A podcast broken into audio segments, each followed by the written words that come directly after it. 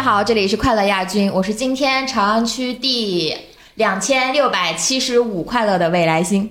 我是今天朝阳区第二十六快乐的蝈蝈。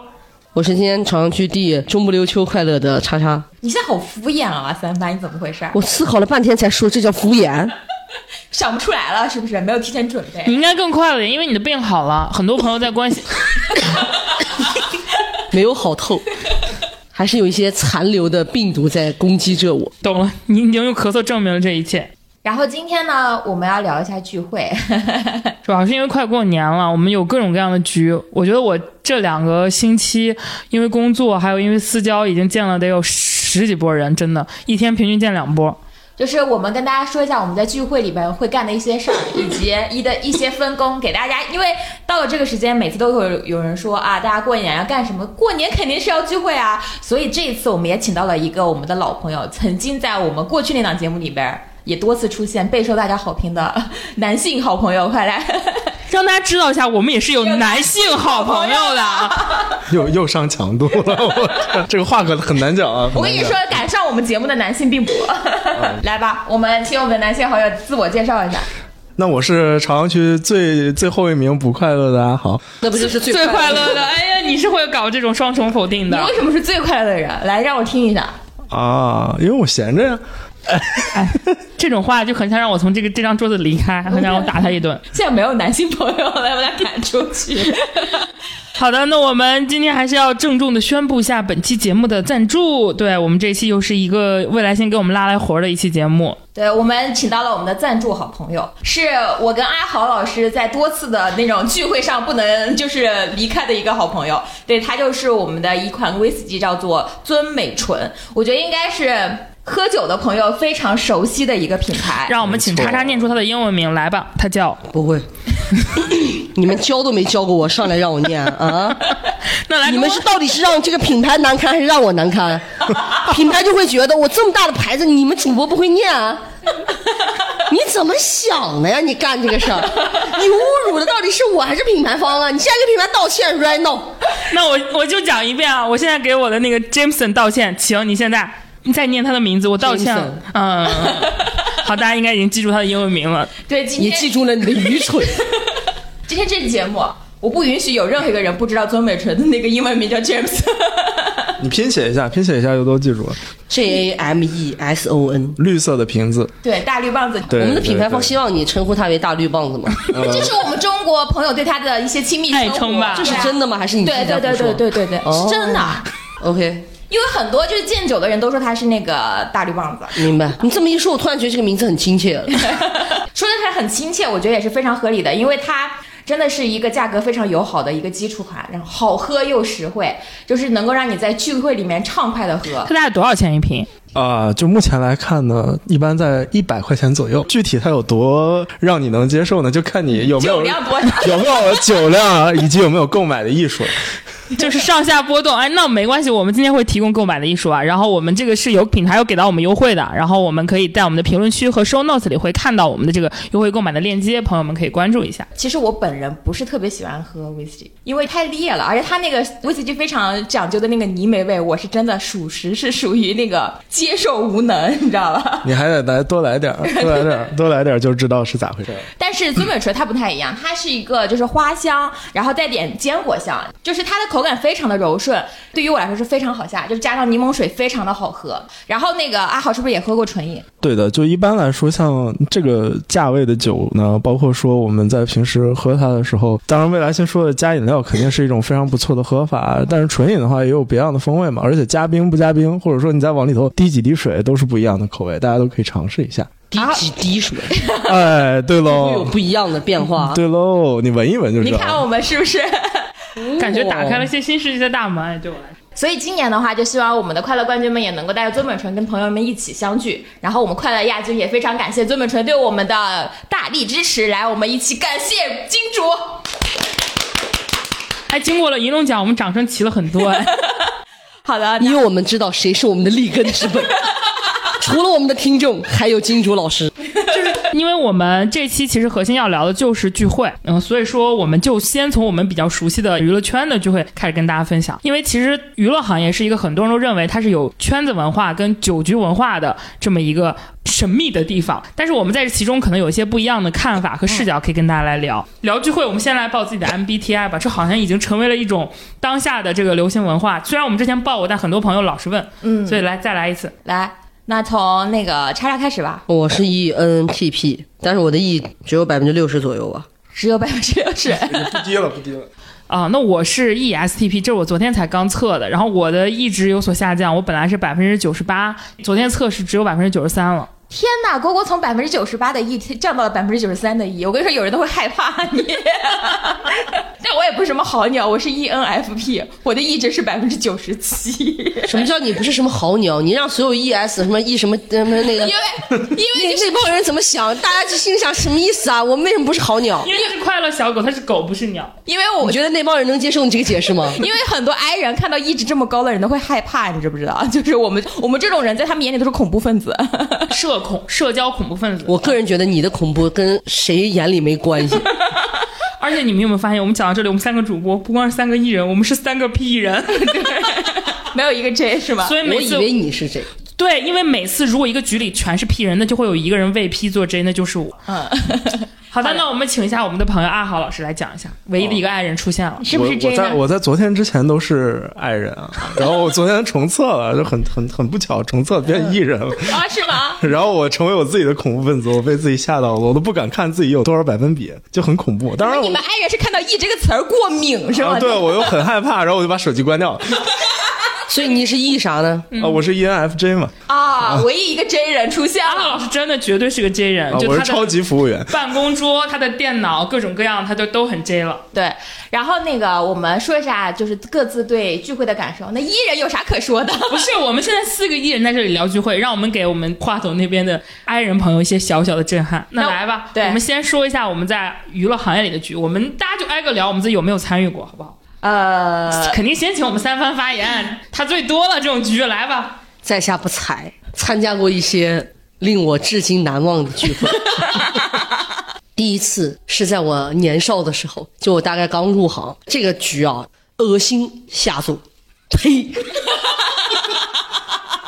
就那个时候，我跟我一个同伴，我们一起去的那个局。那个局其实他的组织者是我们那个项目的负责人，然后他在业界是很知名的一个人。我现在念出来大家的名字，大家是知道的。他也有一些精彩的作品。然后那一天呢，他同时招待了我们，又同时招待了另外一个人。然后另外一个人呢是个男的，那个男的是国内一个一线导演的。幕后的投资人，就是那个导演在拿奖的时候都会谢谢这位老板的名字，就是会点出来他。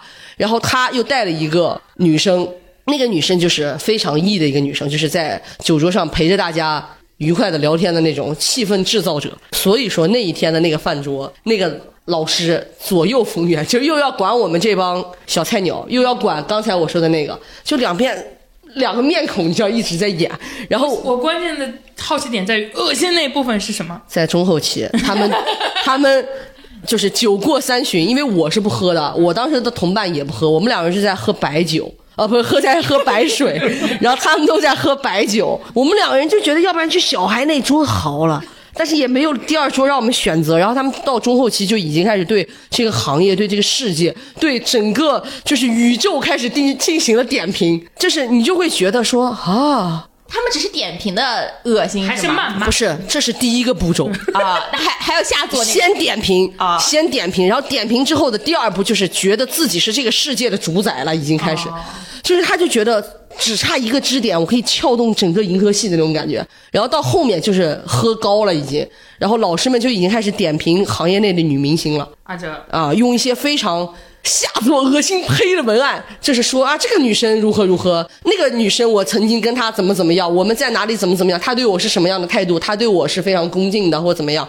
我跟我的同伴两个人当时差点就把头埋到了那个海鲜的锅里，嗯，就是当时真的很想自尽，就觉得这个场合我还是个孩子，但那个时候我已经二十五岁了。就那个时候，我突然一瞬间，我就返老还童了，我就觉得啊，这就是大人的世界嘛，就是我觉得自己像个智障一样。然后吃完饭之后，我就出来，我跟我的同伴两个人对视一眼，我们俩终于有一种终于从这个地方活着走出来的感觉，就是整个那个空间氛围就是让人非常无语。嗯，就是一些很精彩的，像这个局给我这么多年印象非常深刻。深刻我？没有想到你这么快就进入了这一趴，什么叫这么快就进入了这一趴？就开始说你这些精彩的故事，看来这个局对你的因为这个故事，我这种故事很多，我啊我嗯我也是经常参加这种局，在那个局里面当边角料，啊，然后有的时候也是有有一些需求，然后在里面要就是 Social 活活跃一下气氛哎，。我替大家问一下啊，叉叉老师在 social 的时候，跟你在播客里的状态差很大吗？看对方是谁。如果是你的给能给你带来 money 的客户，money 客户也要看他性格啊，我的性格是可以根据他的性格随身制定的。那你你反差最大的一次是，或者说你印象你会变成什么样子文化人，啊？是吗？。对我会在某一些客户面前扮演自己是一个文化人的形哎，象。这不是我们很多听众对你的印象吗？没有听众对我的印象是文化人啊，没有吧？我们有听众对我的印象是文化人。我有看到这样类似的评论啊，说叉叉跟蝈蝈都是什么文化人，怎么怎么怎么样。我觉得他是不是听错人了？但是他的一边我是肉松，或者以为我是别人吧。但我我有时候会装文化人啊我甚至会现场搜那本书，但是然后来聊，表现我很懂我根本就没看过，但是就硬聊啊，那个作家我也平常也这是，就我我也有经常经常平常也会有有所涉猎了，是不是？就我硬装文化人，然后还有就是别的就是都差不多，这已经是跟你反差最大的一个人了。硬对反差最大是什么？硬装文化人。那来吧，未来星，你应该也参加过不少。呃我刚入行的时候，因为呃，因为玩音乐的人好像没有酒就不能干活儿，他们就会经常随时喝起来，然后也特别爱聚会，然后他们就是是不能线上工作的一群人，他们所有的东西都得咱们当面碰一下吧，就得是那种跟你好像面对面讲了话，他才能跟你揪心，这事儿才能往下推。所以我们的无数个工作，然后包括就是呃很多的事情都是在这样的局。和事件当中交织起来，然后交织着进行的。所以你说我参加了很多吗？也参加过很多。然后就是，但你想想说它纯是个局呢，它好像也不是。嗯，故事我可以往后再说啊。所以郭女士应该是不太喜欢这种局的，是不是？我就说一个很好玩的事情，就是我一直非常不耻于我自己是个文化人，因为我不想用这个标签来形容我自己，我也不觉得我是个文化人。但是每但他一到局上里面，对，每次到某一个局到了或者结束的时候，就会有我身边的朋友跟我说：“哎呀，我发现你可真是个文化人。”就是他们会觉得我看着太清高了，在那个局上会格格不入到那种程度。但是后来就是那这一般都是刚工作的时候，那个时候我还不是在娱乐行业。后来我进入了娱乐行业之后，我就也跟叉叉学了很多嘛，因为你在那里。放屁！你少在这儿，好像你学的一些凹糟的东西都是从我这儿学，你自己下三滥就算了，关我屁事啊！我们俩也没有认识多久啊，你把这话下说清楚。三滥这种程度了，你不要往我上甩。甩你你把这个事儿说清楚，咱俩没有认识多久，你在这个行业也蛮久的啊。空的学习了以他为代表的一部分人的什么叫以我为敬业代表的人精神我用了敬业这个词，你要怎样？听起来不是什么好话。然后我在这个圈子里面，我可以这么说，就是我基本上参加的比较多的是很多人的那种，庆功啊什么之类的。对，或者是那种答谢会这种的，其实都是比较大的局。一般这种局可能摆个十十几桌、二十桌，甚至是一百一两百人，就这种局会有很多明星，然后以以及一些从业者。但是因为局面很大，甚至有可能有很多人都在拍照啊，不是那种真的小私密的那种局，大多数人还是比较正常的，就是你并不会出现呃，就是还可以搂席是吧？并不会出现刚刚叉叉跟未来星讲那种，就是可能就是大肆的谈论，可能谈论的在那个明星那桌，我也没上过那桌，不知道。然后我们在那桌普遍就还是正常的哈拉一下，哎呀，谢谢梅姐老师的支持这种的，我这跟在老家参加婚宴没有太大没有没有太大区别，因为都是可以搂席嘛。大厅嘛。你会，偷上面的酒和烟吗？没他他他会干啥？他会在那儿拍他的 CP 的照片，在那 P 图。他说啊，就如果有有我的有我的剧里的产品，我会拍照。然后有一次我记得我是拍张照片发了我的微博，就是我我自己的微博，不是我现在这个。然后当时有人跟我说，就是这张图哪里来的？就是我说我拍，就是我我说我发的呀。他说我知道你是从哪儿找到的。我说我拍的，然后他们才知道哦，原来你在现场。但也有一次印象很佛差的印象，是我当时频繁的在做偶像行业的时候，那个时候你不可避免要跟行业里很多艺人经纪打交道，那个时候就频繁的可能跟很多的这种偶像型的公司以及部分想要做偶像的艺人经纪公司打交道。那个时候就会跟他们的大领导、大老板做采访，然后有一次就被一个接受了我几次采访的朋友，而现在他他的艺人已经塌房了。当时就是他带我去参加了一个他们的局，那个时候我的感受跟查查高度类似，尤其是那个会是大量的艺人经纪行业从业者，有很多宣传、经纪人等等，但他们不是只评价女明星，他们平等的评价每一个明星。而且那个局给我的最大感受就是，他们仿佛在明星的床底、车底。树旁边儿，就是具体在哪儿要取决于他给你讲那个故事的场合发生在哪儿。可能他们真的在那些地方。呃，那我觉得有点难，因为我感觉你一个人怎么可能出现在这么多离谱的场合呢？而且他们经常很多描述是那种，就是他爱他爱到死，我作为一个没有参加过这种经纪人内部局的人，在那个地方听见他们的那些描述，给我的一个入行的震撼就是以后不要再信就是这种事儿了。就是我啊感觉就所有人都在说一些很逼真的描述，就是那些描述甚至连心理活动转折变化，对对对对我就甚至详细到各种各样人的身体部位都有。我想这有点太超过了，我就给些反应。哦啊。真的吗？我是这样，但是我我从那之后就感觉这种这种传出来各种各样的料，就可能在我这里都要打很大很大的折扣。阿豪老师呢，有过这样的经验吗？我都没参加过娱乐圈的局，我都是私下局、个人局私。私下局是 你没有私下一些喝娱乐圈的人局，私下没有一些跟我们文娱行业沾边的局吗？没有你敢说没有？啊，就跟各位吧。那我们的局可太真诚和善良了，所以你们有没有感觉文娱行业的人特别爱聚？是很爱去，挺喜欢攒盘子的，我能感觉到。因为我被攒过。呃，我也觉得，而且他们会有非常明显的就是阶段性的玩儿，就一段时间那些人老聚在一起，老一起吃饭，你就经常能够通过朋友圈都能够看到，就是他的那个圈子文化，我觉得也是通过这一个又一个的局来展现的。我不知道你们会不会有这种感受啊？就我自己感觉，有时候那些局其实没什么用，但是大家乐于去参加，因为他会跟别人讲说，我今天去了哪里哪里，那个里面有谁谁谁。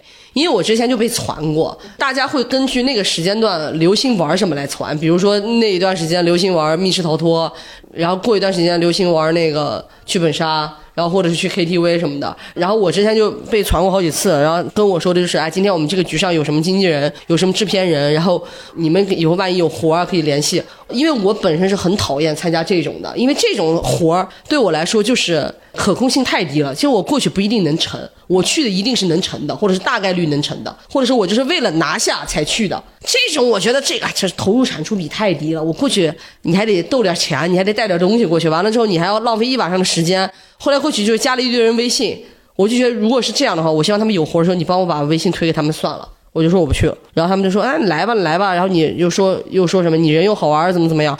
你又是个文化人儿，没有没有，那那个文那个不是文化人的局了，那里面没有一个人是有文化的。叉叉老师在不同的传球的朋友里是个百变人设对。我百变的，完了之后就是那个什么，然后我就跟他讲说我不去了，然后尤其是那一次他隆重邀请我的点是在于那是个剧本杀，觉得我很聪明，怎么怎么样。我想说哈，我一点儿都不聪明。然后我就跟他们说，我说剧本杀在我看来就跟开会似的，我不像上班开会，下班也开会。然后后来我就没去，那我替广大听众问一个小问题啊，就是传这些局的人是谁呢？大概是个啥身份？做做什么有经纪人，啊？然后也有某一个制片公司的文学策划或者是制作人，就是什么人都有这种人。个人觉得他就是愿意就是爱玩儿传局，然后他就希望这个局上有这些人显得很有面子。然后这是一种，还有一种就是他有的时候那个局上可能他就是要主要就是要捧一个人、两个人，可能那个人真的有需求。他可能就是要告诉他，我能给你带来这帮人，你要不然来看看哪些能用，咱们正正好一起吃个饭，因为也就是一下午的时间，唱个歌花不了多少钱，然后就我自己感受是这样，哦。因为我其实没有去过特别多次，那我还想起来一个我看过的小故事，就是谢霆锋他爸嘛，谢贤嘛，他那个时候比较红嘛，然后他就天天在家里办流水席，然后听说谢霆锋的厨子技能，包括 对对对下厨的喜好，就是从那个时候开始，因为他爸天天在家办流水席，然后请一堆厨师过来，一天从早到晚，所有人都在吃饭。这很像谢贤干的事。我是感觉特别明显一种感受，就是娱乐行业里他们。当然，我对我来说，这可能不一定是绝，就他会有一种很强的，哎，我想跟你拉近关系，或者我想要照顾一下你，甚至就很典型的，我想让咱俩变得，哎，好像关系很好的这种样子的时候，他就会想给你挑一个很热闹的场合，就而且有的时候传局的人是要为了给那个他为他办局的那个人提供一些情绪价值，情绪价值，比如说，我曾经有一个同行，他就是呃一起邀请说去打麻将或干嘛的，呃主陪玩的就是那个我们的客户。完了之后，我打了几次，我去不了了，因为玩的太大了。这这，我觉得这个这个这个刺激对我来说有点大了，我觉得我就玩不起，主要是玩不起了啊。完了之后，我就后来说，下次别叫我了，下次别叫我。倒不是说能力与否，因为你打麻将，因为有有赢有输是很正常的，但那个上下波动我有点整不住了。然后我从一个记者的身份，有一个很好玩的事情是这样，就是当我们想获取一些行业的风向变化和新手信息的时候，需要从相对来说他可能职位要比较高，比如说平台内部的制片人，或者稍微比较头部一点的导演，或者比较大的经纪，可能涉及到我举个行业的例子啊，限薪令，或者是行业整体的大裁员，或者就是整个项目整体的大变化的时候，你需要找一些能说出来东西的人跟他们聊。这个时候，我们去跟他说，我们来聊一聊，我们来踩一踩，我们去你们公司拜访一下，或者我们出来约个喝个什么茶、喝咖啡厅这种所有真正适合我们聊天儿、对话、采访的这些环节和场合都约不出来。但你刚才说我们吃个火锅。哎，或者我们去喝个酒，在所有不适合录音、不适合你脑子记录的场合下，他们反而会能跟你聊很多。所以很多时候，其实我们出去得知这些新信息的时候是转述，比如说，呃，我们的 leader 或者我们的这个朋友有他一个能约出来一个符合我们这个采访需求的人，他会把他约到一个火锅店或者是 KTV 或者是怎么地，他们可能边玩边聊，然后他再把这些信息转述给我。这时候肯定就是以匿名的方式，但你能拿到的往往是行业一手的真实信息。这种没办法以正常的工作的形式拜访的需求，你需要在一个局里他才愿意跟你去讲。还有一个很好玩的事情，就是我当时外面出差的时候，那个出差的场合是一个正常的采访，可是他把我约在了一个酒吧里，就是非常吵的那种酒吧。就不想让你 录吗？不是，但是他那个稿子是正常需要采的，他知道我需要记录。我后来那个录音笔扒的最后，人家那个速记的人跟我说这个扒不下来啊，姐，我就只能凭我的记忆边听边自己把它转述下来。那个稿子就是那个人是个艺人经纪里的朋友，就只能说，呃，这个行业里很多人的跟别人聊天或者分享的习惯是在一个非常热络热闹的场合下。对，所以我刚才就说，这个行业里面很多的局，它不是那么简单一。所以有很多人说，参加这些局有没有用呢？肯定是有用的呀。因为对他们有的时候就是说，因为我比如说我要拍一部戏，或者说我要做一张唱片，它涉及的工种非常的多。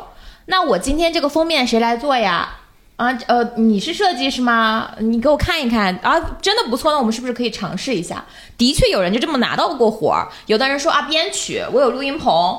那有，嗯，怎么能够就是能够拿到这样的机会呢？他可能就是曾经一个人带过来，刚好我今天就有说哥，你有空就当，肯定是有用的。所以有很多人很愿意去参加这样的局。那那我代表广大听众再问一个有点尴尬的问题啊，就是你要这样才能谈成事儿，是不是因为这个行业里面做录音的、做编曲的实在人太多了，大家水平也都差不多？啊、不是不是，我见一面和不见一面，我觉得不是说只有这样才能够谈成事儿，嗯而是就是。呃，这个是这个行业里面有很多的机缘巧合，就是肯定也会有那种正常的，就比如说我要做一个什么类型的歌，比如他比较擅长做这种类型，那我还是会定向的去邀请一下他。但是这个行业里面非常知名的，比如说我以拿做歌这件事情非常有名的制片人或者那个制作人，他就那么几个，能懂我意思吗？那那我并不是每一个人都能约上他的呀。那我那还有一些这些活，那个给谁呢？当头部是一二三，一二三都没有扣动的人的时候，那排在第二梯队的三四五六七八，那就是谁能够先露在我的面前，那我就起码我先跟他有接触的机会。露面也是一种本事嘛。对对对对对，反正就是，所以而且也不是所有的人都是这个样子，因为你有不同的方式去得到工作，只是有一些有话语权的人，他确实就喜欢通过这些方式。对，有很多人的那种有话语权的方式是，我先看看他这个人怎么样，就是我不知道，就是这个人，就是我得看到他，我才能觉得他是不是个踏实的一个人，他说话，他为人处事，他们会很多人会觉得说，我通过一顿饭一顿酒，我就能看出来这个人的习惯是怎么样的，我有可能看出来这个人的做事方式怎么样，能不能跟我契合。不能再这么讲了，再这么讲，我们行业整个就烂掉。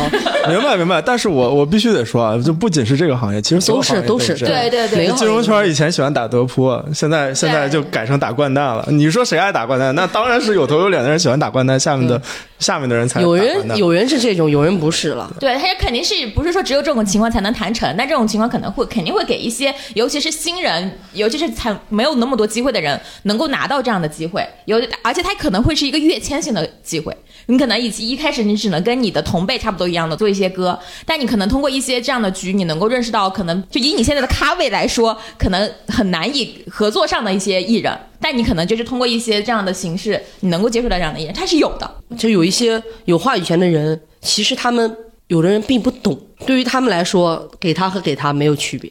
那你们会感觉有什么变化吗？比如说，其实我们娱乐行业也有老一代和新一代这种变化，就是大家可能很认知的过去传统的呃那种，我举个例子，像华谊呀那种时代的公司，跟当下的这些呃艺人经纪公司或者是这种呃个人工作室，然后包括影视公司也是有老有旧嘛，就是会觉得他这种对于局的爱好或者是这种传局的这个性格会有变化吗？那华谊那一辈咱也没参加过不，好意思，我还比较年轻啊，老一点老一点的局我也没有去过 我。属实是没有参加。当然，我刚才说的那个做做恶心胚那几个头都年纪蛮大了，嗯而且是男的。哎，我这这边会有一个感受，但不太是酒局，是工作接触能感知到的，就是呃，老一代的人的确比新一代的人更爱剧。我们接触到的一些导演，呃，像我们跟他们聊工作，当然不一定是大家都能叫上名字导演，但是也有很头部的，不管是电影还是剧，就能约出来吃饭跟聊的。你像以我们一个媒体公司老板的身份跟他们聊的，往往都是老一代的导演，新一辈儿的很多导演或者是制片团队更喜欢约在办公室聊，这是我我个人的感受，就就是事论事儿了呗。对，就是他们可能会哎，当然面上都是很热闹的，但是可能这也可能是我们量级没到啊，因为我们媒体毕竟不是圈子里真正的决策者，链路很靠后。但是呃，我有一个体感，就是之前那一代的人，他们会更有圈子的感觉。而且，如果你在这个圈子里被他认为你可以进到我这个叫你出来吃、叫你出来玩儿、给你叫你组局，那么你就算是他的一个被我罩着那种人了，啊，就是他的尴尬里边的人，对，就是属于说你算是我朋友了，或者你算我兄弟，他很多是这种逻辑，所以他很愿意挺你一下。我的体感就是，比如说有的时候我们可能需要问一些东西，他告诉我们并没有好处，或者说他过来帮我们一个忙，并不能给他带来什么。就对于一些很头部的创作者来说，那我能体感就是过去的那一波老一代的人，他们会更有江湖气，他们更愿意帮一下，就是哎，我过来挺你一下，就是我我我能帮到你什么，他们会会有这种感知。但是新一代爱的往往就是我有强诉求，就是我通过跟你聊，或者是跟你见，或者我来支持你一下活动啊，或者是内容啊等等，我能获得什么？在不在我的项目宣传期，或者符不符合我现在想要发生的出口，我才会考虑。就还是很就事论事，就是刚刚阿浩老师说的。但是老一辈人就是，哎，你需要我帮忙，成我能来我就来，这种江湖气还是挺不一样的。这也是我对圈子文化理解好的一点，就是，嗯，虽然我不是很喜欢圈子，但是我必须得说，就他们这种照顾的感觉，就没有那么的经济利益的判定。没那么算计嘛。对而且他们说实话，因为有这个行业里面的具有，就比如说他们真的能够站在那个位置上的人，他们其实是有很大的资源和他们其实身上的那个名气，有的时候是能够帮助你的项目直接在一些资源上获得非常直接的一个提升的。就是它所谓的站台嘛，什么是站台？就是我可能我过来了，我也没有能够就是得到什么特别直接的经济价值，但是我就是出于这份义气来站台。但是我做这个项目的人，通过这个站台会得到什么？很有可能是多几个头条，多几个头版，多几个门户网站来报道我，然后甚至是比如说今天这个发布会的量级，本来我只能来邀请到二十个媒体，但是可能因为有这一波人来，我可能就直接变成了五十个。八十个这样的媒体，但是他不可能是一开始就说来帮我站个台就站站台，他是通过无数个局，然后积累过来来说啊，那大家好朋友办一个事儿，我得来捧个场，这样的逻辑才能够，其实这样的江湖气，它就是通过一个又一个的局攒起来的。而且我就我个人而言，让我震惊的一点在于什么呢？就是其实很多时候我们作为一个媒体的视角，能给这些我们称得上算是大佬的，就是说出来都有名有姓的导演、制片，呃，或者说公司老板提供的价值，其实无非就是报道价值。可能他最开始认你这个小老弟，不是觉得你能喝酒会跟他聊，可能更多时候是觉得，哎呀，你这写我写到位了。他这个写你写到位了，以我们的内容风格来看，不是说你真的把我夸上天，而是哎，你懂我这个运作逻辑，或者你真的是报道上有自己的想法，就是他可能认可的是你好几年前的内容跟文化，但是他可能过了五年、十年，他还在认你这个人。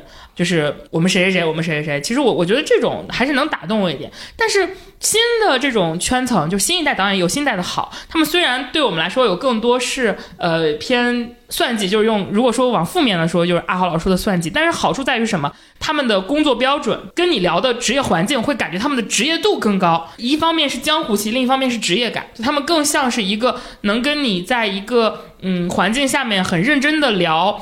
准备，然后给你明确的时间安排、合理规划和内容回馈的一个人，这种逻辑，尤其是新一代很多电影导演啊，会给我很明确的这种感受。我会觉得他们更职业、更有专业的创作者和工作打工人的感觉，会有这种感受。其实刚刚说了这么多，感觉都还是偏局一点，然后并 对偏工作。至少对我来说，我会把跟即使是跟娱乐行业里的朋友见面，也一般都会把它划到工作。那我们说点真正开心的聚会吧。我们可是四个艺人坐在这里，而且我们彼此之间都参与过我们互相在的局，所以我们回到我们自己身上。我们先说一说我们每个人自己到底是不是喜欢聚会的人，以及我们聚会的频率，好不好？让大家先有一个感知。我有个问题啊，什么叫聚会啊？就怎么定义聚会？就是以开心和娱乐为目的的。然后起码得四个人以上吧。我觉得对，起码得四个人吧，三四个人，三个人吧。我们又不说非得你俩人就不能叫聚会了。你俩人怎么不能叫聚会了？你们这艺人真的很恐怖。这叫聚会，吗？那不就是吃个饭吗？就是。俩人也能喝五轮啊？那我们在这里，我把它窄一点，就变成至少得三个人，三人及以上，好吧？来，那我们开始报。叉叉，你喜不喜欢聚会，以及你聚会的频次？还行吧，就是谈不上喜欢吧，嗯但也谈不上不喜欢。频次就是看别人怎么喊我。懂了，一个被动等待的过程。阿豪老师呢？我基本上和我核心朋友见面，基本都等于聚会吧，就是一定得整他几轮，如果不整几轮，那基本上也就没啥意义。所以我们都不是你的核心朋友，是不是？不是没有达到你这个标准。何必如此尖锐呢？哎呀，那不是，那那那哪一样？现在那怎么就不一样？不是，你给我把这事儿给我唠清楚。他为什么一定要当所有人的核心朋友？他为什么如此在意这件事情？我要是他，我就反问你是 你你他是你核我心朋友？可啥事儿我都叫不敢不敢跟女生当核心朋友，很可怕的。你俩两个已婚的人在这儿高情商，他巧妙的回避了你是不是他核心朋朋友这个问题。这一刻就好像那个半仙说他唯一的核心朋友只有他的妻子。对。好的，我的话，我没事儿就想聚一聚，很喜欢。对我非常喜欢聚会，而且我自己喜欢团局，就是我会主动邀请大家一起来。哦，那你没有邀请我呀？我没邀请你，是不是？很多时候我在局上没有见到阿豪啊，啊，对啊，有一些局确实没有见过。啊，对啊，你没有邀请我啊，那我怎么把你当核心朋友？这是有问题的。对吧？他自己没把别人当核心朋友，又要要求别人的核心名单上有你，你好霸道、啊！我就不一样。我跟你讲，每一次如果我的局里没有阿浩老师，那一定是他不来，绝不是我没叫，对不对，阿浩老师？但就是未来是那种不喝酒的局，从不叫我，就只要他需要酒搭，他才叫我。你是利用阿豪啊，根本，就是你跟。我不一样，你把阿豪当什么啊？我什么局都叫他，只是他会跟我说不喝酒我不来。哎，啊我讲真，我见阿豪的场合都是他的局啊，你叫我的名字都是郭郭的我过生日的时候你没见到阿豪，那种就因为你没来。那种，我的，那次我没去，因为你没去那次我没去，但是那个场合就是一年一次，是一年叫一次的朋友叫核心核心朋友我跟你们。的逻辑不太一样，我的逻辑是我的朋友来了我的局上，就一定要让他们干听听他怎么狡辩，就是一定要干自己喜欢的事儿，因为我知道阿豪老师爱喝酒。如果来我的局上他喝不了酒，我何必折磨他呢？听我们几个人唠嗑吗？不一样，我跟你们不一样，我都是为我朋跟你讲，友考虑。真正的核心朋友，你不会管他的死活。对呀、就像我阿浩老师，我不在意阿浩老师爱干什么，我在意我想让他干什么。阿浩老师会开车出去玩，怎么能不叫阿浩老师呢？那不就艺人的玩具吗？这我也是艺人的玩具。阿浩老师会唱歌，出去唱歌怎么能不叫阿浩老师呢？阿浩老师会收拾桌子，吃饭怎么能不叫阿浩老师？所以每次我都叫他。但阿让阿豪老师去收拾。桌子，你们自己听听是谁把谁当工具吧，好吧？是玩具，不是工具。你看你刚才都收拾桌子了，功能性玩具，功能性玩具，这东西啊！对不起，那蝈蝈呢？我也挺喜欢聚会的，主要是我朋友特别多，因为我我是在北京念的大学，所以说我可能会跟不同轮次的朋友聚，大概每个星期至少会有一个肯定符合三人以上的局的那个诉求。因为如果有一个星期这个局没有到，那一定是因为我病了，就我病的连播客都录不了，我就没有办法跟大家聚会。就是我真的是一个很敬业的，嗯，你敬业在哪里？敬业到敬业的点就是组局是吧？职业组局。啥也能说敬业？那我每天上一次厕所，我对厕所也好敬业，我这你也吹？我敬业的点在于，如果我能录播客，我一定会录。我我一定是因为病到组不了局的时候，我才会不组局。所以我每次录不了，一定是我们中间有人病了，而不是我为了局而不工作。你的这句补的真的很心虚的样子。我说实话，我听你说这一切，我只有一个感受：谁又在乎呢？这节目最荒唐的地方，不就是最忙的两个人坚持周更吗？就是你俩，郭郭和未来星两个人忙的要死，一堆屁事，坚持周更，然后又做不到周更，可笑最好啊！笑的事情是，上一次我看有朋友在问我们说，郭郭跟未来星两个人不舒服的时候就。停更，然后往后拖，但是叉叉不舒服的时候就不带他了，说是因为这样才是三番吗？我这里跟大家解释一下，不是这个样子，因为你别只听叉叉一个人说，真的。我一个人说啥了？这叫公道自在人心，OK？就是一般来说，我们两个不舒服 就往后延的，一般就是我们三个和和好朋友，有一些是明明确敲定了我们想聊的嘉宾的时间，就是那肯定就还是会紧着嘉宾的时间，不是因为他三番我们就不管他死活好吗？我们很尊重三番的人权呢，是还用说吗？这个节目谁轻谁重，大家看不出来吗？少了谁以后，这个节目黯然失色。我也不想多说，这跟番位有关系吗？啊，一个组合最火的人就是一番吗？好了，我们顶流就是经常缺席一些活动啊，我们影视行业也是这样子的呀。顶流有一些单飞行为，我们也是允许的，我们很包容的。那既然这样，我们玩个游戏啊，就是我们刚刚其实也聊到我们彼此的参与局的一些我再插一下，刚才我有点狂妄的发言，也是为了节目效果啦。我本人不是这样的人，嗯，哦，你这个狡辩也很苍白啊，就是我们每个人刚刚都进行一轮苍白的狡辩。我跟你讲嗯，这个狡不狡辩不由你说，由听众说。我相信，愿意相信我的听众还是很多的。我那个，我们刚刚其实聊到了各自的一些组局的契机，或者是参加聚会的频次。呃，所以我们现在来进行一个游戏啊，我们来让大家互相猜测一下彼此在聚会中担当。如果我们一定要给自己分一个担当，有一趴任务的话，我们各自是什么任务，好不好？我们就先让跟叉叉最不熟的阿浩老师来猜测一下，我们三番顶流叉叉他在聚会中，你觉得他是什么担当？叉老师真的不是攒局的人吗？不是，我很讨厌攒局，除非那个局是为了钱，就为了叉老师局里的会计，为了为了活儿。对，就是如果是为了工作，我肯定是主动攒那算账的人是你吗？算账是什么意思？啊，这那不是你了，那我懂。他的意思是说来算最后的啊，不是不是我从来不会过这道。嗯哦，那我还应该问什么呢？你猜，你就猜了，你觉得他的？哎呀，那我猜到啥时候是个头？他不已经猜了吗？猜了我猜他猜我是不是团局的？我说不是嘛，他已经他要猜了。猜你是不是算账的，也不也不是嗯，那你自己报吧。你在局里一般什么担当？看那个局需要我是什么担当，就是我们不你自己最喜欢、最舒服的。无所事事担当，就是过去就是蹭吃蹭喝，也不用干活，就坐那儿想干嘛干嘛。他的担当是情绪价值担当，在我看来啊，因为我我有无数个不同领域的朋友跟他见过面，都对叉叉印象很深刻。甚至对他口里的很多故事跟他的朋友很深刻。我因为我的局都比较平淡，就不会很吵，一般都是大家在一起聊天的局。在这种局，他总是讲出一些引人入胜的故事，让大家对他念念不忘。随便一个小幽默就点燃全场，我也没有想到，你知道吧？也不是说我提供给大家情绪价值，是我正常的做自己，就给大家带来这么多情绪的价值。我也不知道为什么，他很多朋友真的很捧场，说什么都笑，你就感觉他们业余生活是在德云社当托儿。就春晚为什么不找他们去呢？所以我管你叫情绪价值担当啊，你总是能用你的故事来让我的朋友变得很快乐。我觉得不是我让他们变得快乐，是他们自己就能让自己快乐的能力。你就是谦虚担当了，不是谦虚担当，是他们真的很容易自己就自己快乐。我也没有干什么，他们就快乐了。那这个游戏我和郭女士没什么可参与的。那接下来就让那个 叉叉来猜一下我们阿豪。我说实话啊，我一开始就是觉得阿豪就是那种，他其实也不想来，但是被你们邀请了，那我就硬来一下吧。嗯，就是给你们几分薄面，毕竟都是前同事。我自己每次感觉是这样的。啊、但是确实也有一些能力，比如说唱歌的能力、喝酒的能力，然后在这个局上就随意展现一下，就那是是服务员能干啥我都能干。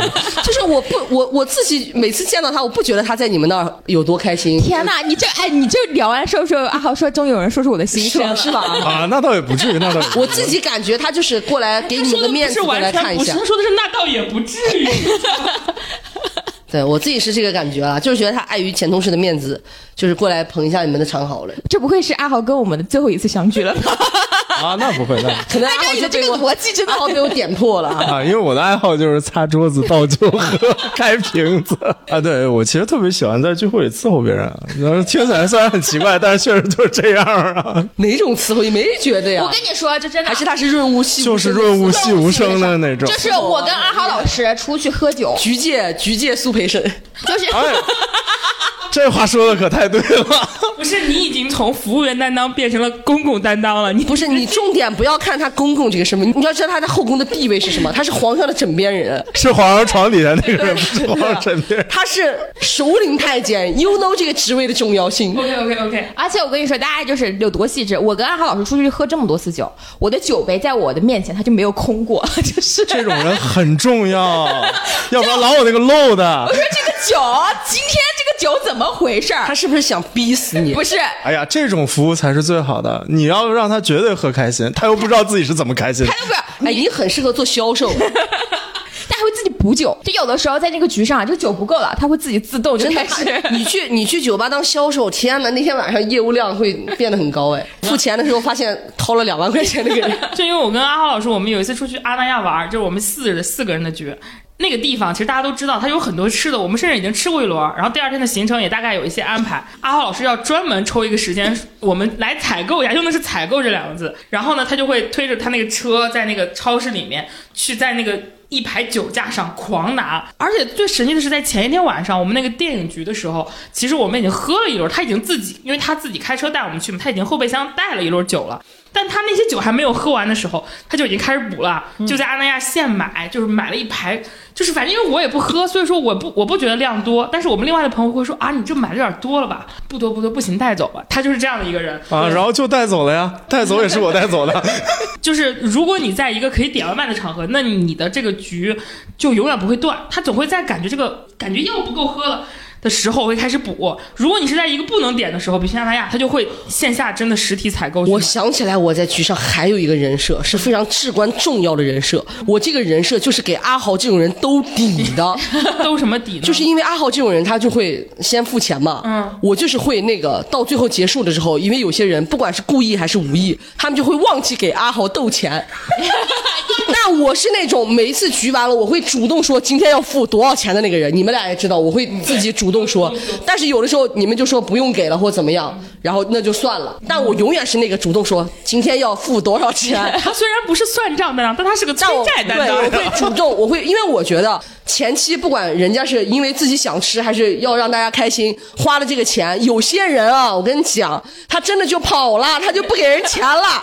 但我就是那种属于那种，哎，聚会警察，我跟你讲，我就立马说，哎，你们把钱给人家付出来。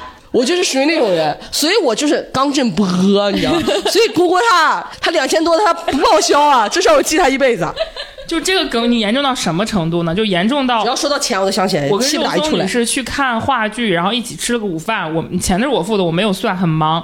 然后在下一个星期的周末，肉松女士给我发微信说：“今天我就要跟叉叉去看下一部话剧了。你，我希望你在这个之前把账算完，不然我会把这个事也告诉他。啊，他会说这种话？用来用我来威胁你。就是意思就是他又多一个点可以念我。就举个例子啊，比如说他们去我家录节目的时候，他们吃我的喝我的，我其实无动于衷。我觉得吃吧也没多少钱，但是吧，他们如果吃我的坚果，我就很受不了。我不知道为什么，就是这个东西在我看来，它一盒要五十块钱。未来星只是因为饥饿，只是因为饥饿，他吃了我半桶啊。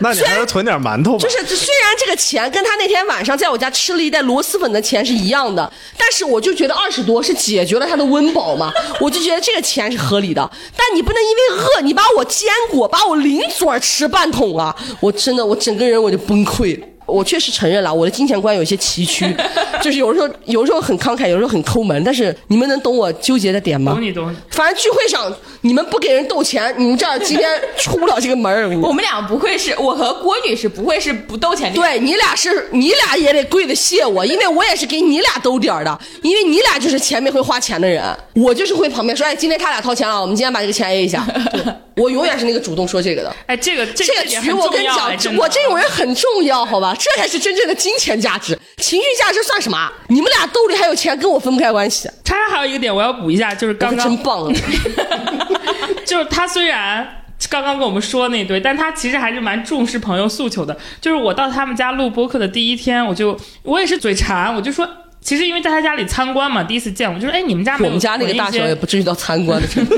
说哎，你们家没有什么小零食之类的吗？我我当时第一次来的时候，我问他，他说啊，什么小零食？我说就比如说一些薯片呀，然后辣条，就这种垃圾食品囤着放，朋友来的时候吃一吃。他说我没有吃这个习惯，我就不会放，而且我囤不住，我只要一买我就会吃完它，他就不太会买。然后呢，我就是随口这么一说。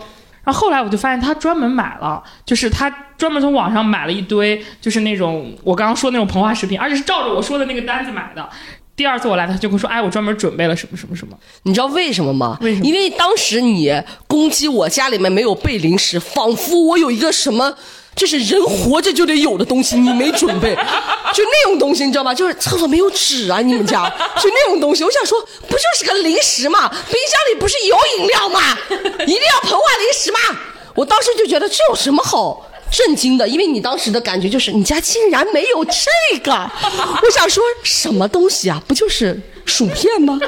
后面我就在抖音上怒买了一箱，然后下次来他啪甩他脸上，看见没？有了。哎，我当时真的表现的有那么强真的有吗？有真的有，因为你当时就是有一种，我如果家里没有这个，我可能明天会被公安局抓走的感觉因。为郭女士有个惯常，就是哪有年轻人家里面都没有点零食啊？他就是这么说的，就很荒谬我只。对熟人这样啊！你们这样别影响我形象。我只对熟人。我我后来我反思了一下，其实是这样，因为我我我是经常攒局的人，未来星也是，他们家会有。就是我们这种经常攒局的人，家里是会备点的，因为你万一饭没来，菜没来，朋友到家里饿，是方便吃点这种东西，又占嘴又耗时间的。但是叉叉当时家里是真的不经常去朋友，所以说他可能就没有，很合理。但他很贴心，他马上就补上了，他马上用抖音买我的我的理由不是因为贴心，只是让你，只是不想被抓到公安局里，被蝈蝈举报完了之后，然后阿豪老朝阳群众师，阿豪老师还有一个点我要补充一下，就是他在那个聚会里的担当，还有一个其实他是真的会擦桌子，就是我刚刚说的那个擦桌子，不是一个比喻或者是一个怎么地，就是我非常清楚啊，就是我跟不同的朋友聚，只要有阿豪老师在的场，我就从来没有需要过我自己收拾桌子或者洗碗，就阿豪老师不见了，他在干嘛？他在我的厨房给我洗碗。哎阿豪是打扫阿姨，阿豪的书包里面就是一套清洁工具。你怎么知道 啊？你那你那天擦的时候，我看见你从包里拿出来两个大抹布。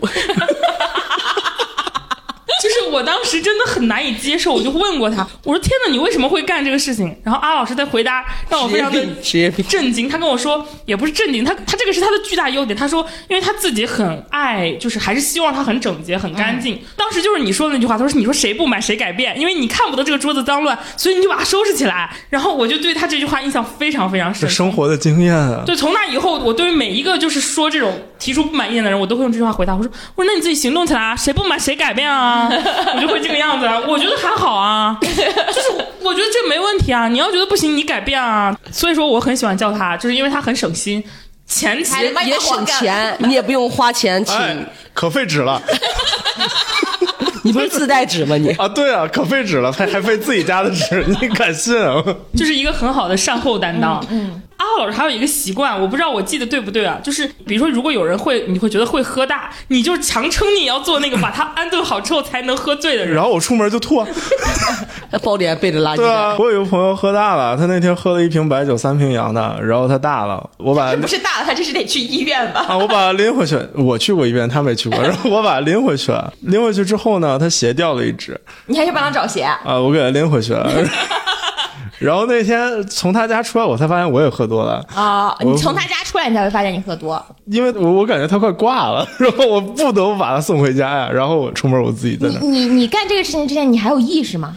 你没有的话他会挂呀。就是他有一种很神奇的责任心在支撑他成为一个有这样意识的人。越听越像苏培盛。我举个例子，比如说有的时候。阿浩老师知道我们这局里有我这种不喝酒的人，嗯，没问题，很清醒，他可能才会让自己哎表现出一些喝醉的状态，是真的。因为有的时候我跟他在一起团局的时候，他会喝醉，我能感觉到他喝醉了。比如说他喝大了，睡在沙发上，或者他喝大了，哎，明显感觉有点有点微醺。但是他跟他那帮就是特能喝的朋友在一块儿的时候，他就不会，他永远是那个责任心支撑他帮朋友送回家里，他才会开始不舒服的那种。因为他知道那帮人如果他不醒着，他们就会勾带，掉下次就看不见他们了，那可不行。人命关天。那来说说未来星女士，我们除了全局担当之外，我们三个人每人用一个形容词说一下他在局里的担当，好不好？他吗？嗯，厨子。啊啊我是对，因为我很喜欢做饭。啊，那我是招，呃就是招待，就是哈拉，不管什么朋友不认识，他都要过来哈拉，他会他会招待，让这个局没有人觉得不愉快。就话掉不到地上。对，就是我记得有一次端午吧，然后就是我们也是说一起去一个朋友家做饭，因为没有我的出现，所有人都在群里艾特我。你怎么还没来？这个屋子里面好安静啊！然后，但是那个时候屋子里面已经有大概五六七八个人了。我说，因为蝈蝈也还没来，对吧？他说，对，你们你们两个都没来，这个屋子好安静啊，不太对劲，就一直会艾特我。对我，我在局里面就是每个人都会照顾到，跟每个人都唠几句，让你觉得，嗯，今天见着人了。而且他有的时候跟别人互动的方式是我非常感动的一种，嗯，就大家如果都尴尬，他会让自己变成最尴尬的人。就他有时候互动方式也让人觉得，哈，你在说什么啊你？你要举个例子吗？但是你我我记不得了，因为有一次我是觉得说他问的问题和互动的方式还蛮让人尴尬的，就是那个尴尬不是不愉快的尴尬，是就硬凹的那种，硬凹硬要跟你唠两句的那种。但我当时就觉得也没有必要聊这个话题吧，但是不聊吧，确实就冷了。他让自己变成最尴尬的人，然后大家都未来星宁可让自己的脸掉地上，都不让这个局掉地上，你知道吗？我自己刚才说做饭，我发现我在聚会里面，我特别喜欢点吃的，就是我只要看到桌子上的食物是大家不够吃的时候，就会一直在饭桌。我给他定个人设，饭桌女娲。我就跟你说，什么不能 接受那个锅有一个地方是空的。有未来星跟阿浩老师在的局，我们这个局六个小时下不来，为什么？因为一个人不停补饭，一个人不停补酒。我就跟你讲，这局怎么怎么结束？就是说时间就不消失了，这 时间没有在流逝，这个东西永远是满的呀。而且我能够每一轮都点大家都吃的不一样的东西，而且阿豪还会收拾桌子。我最后还会出现，让大家把钱给了都。今天别装醉啊，把钱都给付了。魏大勋还有一个点啊，他的厨艺真的是我见证了他一步一步从做饭，我也不能用难吃这样很容易破坏我的感，就做饭很当地风味，变成了符合北京或者符合大多数人风味的。因为他第一次做饭的时候，他跟我诚邀我去他家，那时候我俩刚刚很熟，就刚刚很熟也很奇怪，因为我们真的是从不熟一下子变成了很熟，所以就那个阶段，他跟我说我我来做饭，我想带你什么吃排骨什么腊肠，我特别高兴，因为在我的认知里，一般一个人要敢说做饭跟我吃，那一定是好吃才行。就他端上来那盆菜，真的非常非常的咸。然后他一边问我怎么样，嗯，我说还行，就是有点下饭。我也不好意思用咸这个词。后来我俩已经非常熟了之后，他在做饭，他就已经照顾我们的口味了嘛，就不会放那么多盐，因为他大家都知道他是湖南，你是湖南人吧？杀了你！大家都知道他是湖南人，这是个梗啊！我不是不知道他是湖南人啊，这真的是个梗吗？是个梗。行，然后那个湖南人都比较口味比较重嘛，然后后来就会照顾我们，不会放那么多盐。然后所以他后来他是认真的问我，我说哎这个菜它不咸，然后未来星就很生气，就跟我说那时候他已经可以熟到直接骂我了，说哎你评价我一道菜你就用不咸这个词啊？我说这两个字在你的这个厨艺这个赛道里是我非常高的评价，因为它很好吃了，它真的有一个很明显的进步。我真的很爱做饭，而且我这个人啊，最大的特点是什么呢？就是我准确的说，我应该在就是五年前都不太会做饭，但我啥大菜我都敢做。我就是一来我必有一个大菜，就是让大家感觉哇哦的一下。我不太喜欢做什么小炒，我就一定得做一个那种，比如说要炖很久的牛肉啊，做小龙虾或者什么之类，就一定要让大家哇，这个人真牛逼，这个菜一端出来我就得虚荣一下的那种人。嗯。那我这边应该大家都差不多了，我们来说一下郭女士吧。一家来一个人一个词儿评价一下郭女士。除了攒局，因为我也会攒局。阿豪老师，我觉得郭女士就是那种她在局上她也不干啥，她把人叫过来之后她就不干啥了，因为 因为未来星会做饭，然后总有人会点外卖的，然后我一般会拎两瓶酒去给这个喝酒的人是准备一些小饮料，然后其实也不需要干嘛，把电视一开，然后就开始就唠。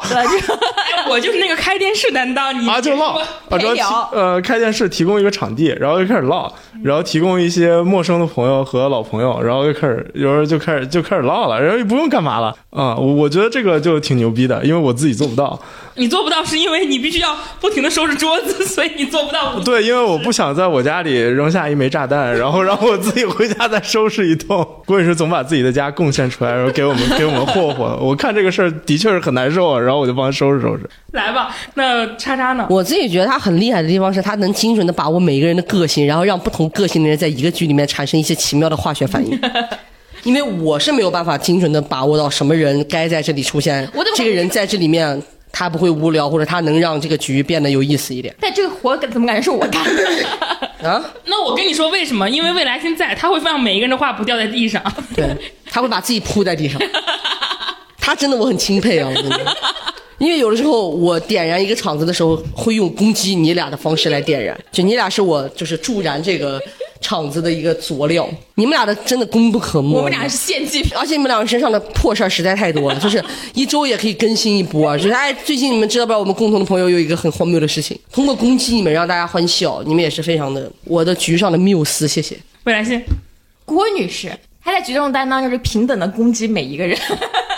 因为我们在工作当中和日常的交流当中还是比较温和的，虽然开玩笑，但也不会就是点对点的攻击你。但是他在局上是会点会点对对点的攻击一些人。而且我觉得郭子有个好的地方，有些这种爱擅长攻击别人的人，他是接受不了别人攻击自己的。呃，郭子能接受别人攻击他，他人一起攻击他。反正我经常攻击他，他也是毫无还嘴之力，但是他也是欣然接纳。是你们猜为什么会所有人一起攻击我？因为我把每个人都攻击了一遍啊。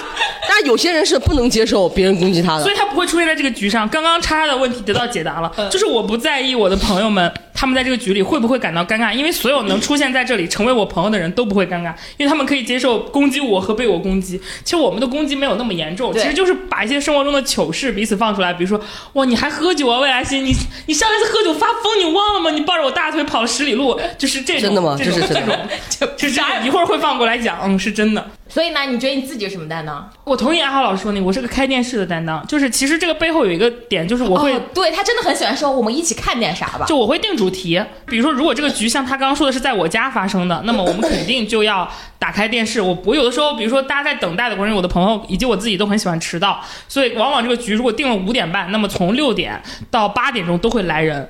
然后为什么不是从五点半呢？因为我的朋友都默认五点半的局就是六点钟才会来人。在这期间，除了等待，我们总得干点什么，我们就会看电视，一般都是看最新的一些剧，或者是一些很有吐槽点、好笑的剧，或者是我朋友在做的项目，或者是啊、呃总之就是各种各样的元素会打开电视，也有一些比较好玩的、百看不厌的一些项目了。在这里边，我们经常也会看一些什么经典的美剧啊什么之类的。《老友记》《我的爱》，还有一些就是播的比较好玩的，我自己比较喜欢的一些，就是我觉得他点电视节目有一种让人出其不意的感觉。就上次跨年，然后他就吆喝大家看跨年晚会，嗯，我真服了，每一个节目都看不完整，看一会儿就说换，然后换一个到下一个台，人家就又到主持人哈拉的那个节目，就看了半个小时，我没有看一个电视台到底表演了什么，但我记住了每个电视台的主持人是谁，我真服了。就你怎么能这么精准的把握这个局里 tempo？总有人说这个不好看要换啊，我只是在每一个人提出意见的时候都按一下换而已。你看你放广告当然不好看了，这还能 每次换都换广告，广告看完了然后就换，然后到人家出来唱歌了不看了。你看我干嘛？我就是写这块儿的好不好？来，然后上一次是还有一次是他说要看《性爱自修室》，我当时说这个剧可以在聚会大家一起看吗？就不会觉得有点尴尬吗？但我们还是看了。主要是我我觉得我的朋友们在一块儿看这种类型的比较优质的，然后可能又所谓尺度尺度大或者是比较有话题点的剧，大家的关注点都会还蛮清奇的。对，那刚才也说到了《现在自修室》，《现在自修室》这个戏里边一定也不能少了酒，这里面就有了我们的尊美纯，你们有没有发现？你不得不说，我们客户是有点东西哦，这种口碑对吧？大众度这么精彩的片子里面都有他们的身影。而且不止啊，比如说像《浴血黑帮》《无间道》无耻之徒都有。天哪，这个客户真的是不是大项目都不赞助的，这次还赞助了我们，真是。我们跟你讲，我们未来，我们未来肯定是要真的。哎，有的人直接把自己跟拉拉到跟 浴血黑帮一个 level 怎么了？因为我就是无耻之徒啊，有问题吗？他赞助无耻之徒，我就不能当无耻之徒？call back 了，所以就是你可以看在这么大热的剧集里边都有他们的那些身影，是因为它在欧美其实就是一个非非常大众的对非常常见的一个一款那个酒。我不得不说，我们客户的 level 真的是不一样。这几个作品也真的是不能说家喻户晓，也是如雷贯耳了。我讲真，这个客户对我们的认可我已经感受到了。他为什么不投别人，投我们？他肯定觉得我们未来有这个潜质啊！有的人觉得我们就是无耻之徒。啥也不说了，真的，我们现在跟《性爱自修室》是一个 level 的作品。OK，浴血黑帮，天哪，我太牛了，我天！啥也不说，我现在就是我已经认可我自己的这个位置了。其实知道 Jameson 吗？知道尊美纯吗？知道他们投过无耻之徒和快乐亚军吗？这种感觉。真牛啊，我们他其实有的时候也很多的，也不是说是投，他其实就是。客户真的是不给不只给我们送金，还给我们贴金哎！谢谢客户，谢谢客户，客户真好。谢谢 Jameson。就是其实他也不是很多说一定是植入，因为它在欧美来说，它跟我们喝哈啤一样，对，青岛啤酒一样，它就是一个非常日常的一个，经常会在所有年轻人当中。懂了，深入群众的品牌。对的，我觉得应该是各个年龄层都有，因为刚刚其实我们聊的几个美剧还是年龄都挺不一样的。年龄不一样，年代都不一样，对有的差了一百年啊。你这就更厉害了，品牌从一百年前走到了现在，然后又在这个节点选择了我们。说明什么？我们快乐大军怎么着得做个一百年吧？你先活到一我不是这个意思主要考验是人的寿命。我不是，我不是这个意思，我不是这个意思，我只是想说，在关键时间节点，我们也出现了。好重要呀！我们，我自己都信心大增。你少用这种方式，企图让自己长命百岁。品牌下一一百年就靠你。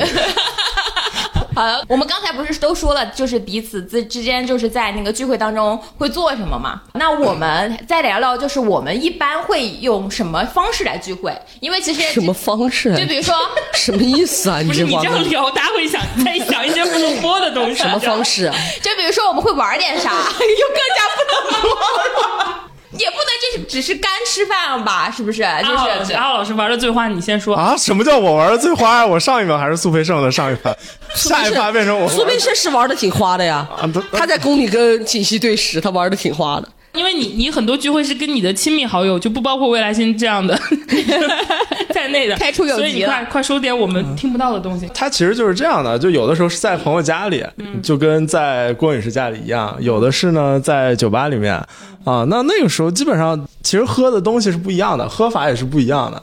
就是向大家科普一下，如果去酒吧呢，尤其是那种大家玩游戏的酒吧，没有人会纯饮的。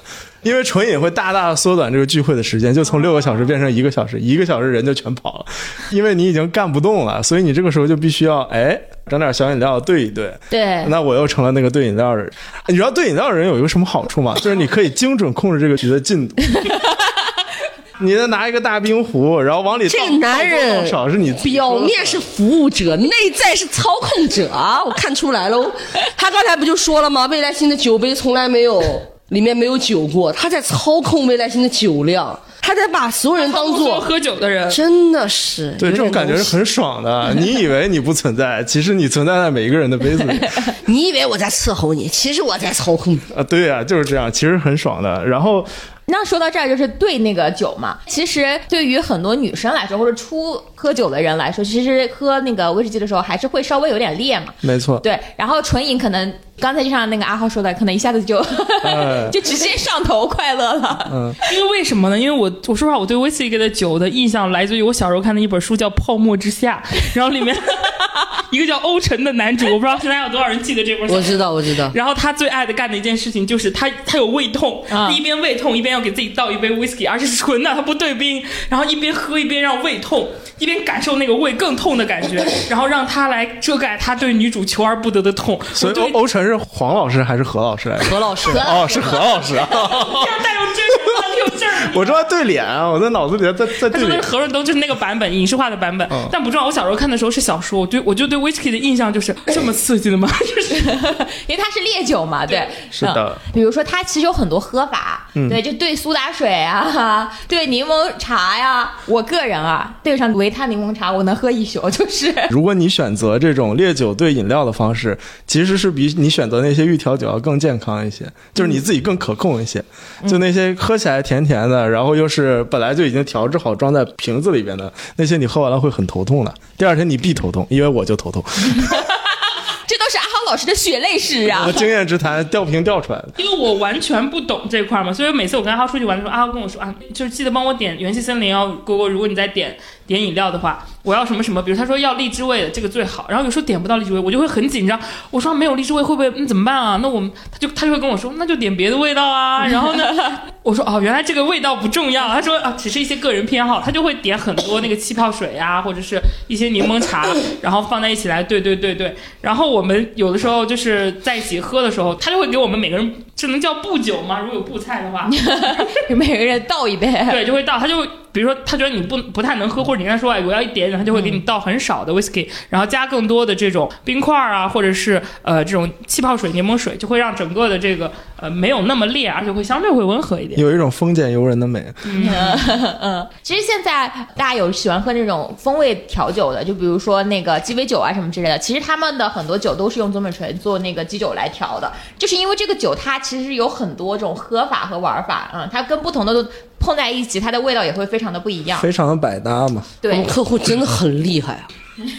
我现在真是由衷的，这趴真的不是带有任何广告性质，我现在真的觉得好东西。嗯就你喝，你就做一款让有钱人觉得牛逼的酒，其实不难，你花钱就行了嘛。但是你要让大家都走到大众的心里，这不就是你刚刚给自己的定位吗？你是个很百搭的人设，而客户是一个很百搭的酒，对不对？找到为什么选择我们的原因，就是因为我呀，老半天。啥也不说了，我确实是咱们三个人团队当中内部招商能力最强的一个人。然后后来我来了北京之后，最开始进入这个行业当中，我们的很多工作得喝酒才能够进行。我们其实很多喝酒的地方也不一定是在，比如说呃这种很有格调的地方，或者说一定去专门的酒吧什么之类。大家我们可能就是买上一一一瓶尊本醇，然后就开始对着一我们在那个路边也喝过，在办公室也喝过，然后在那个会议室也喝过，就是各个地方录音棚也喝过，就是。随时随地，然后就开始可以对上就能整上一瓶。对，就是一个非常不讲究场景，然后也不端着的一个类型。对，说到路边，我就不得不说一下我跟阿浩老师也在的一次让我格外印象深刻的聚会体验。啊、那还是在上海。当时我在出差，阿浩老师也在出差。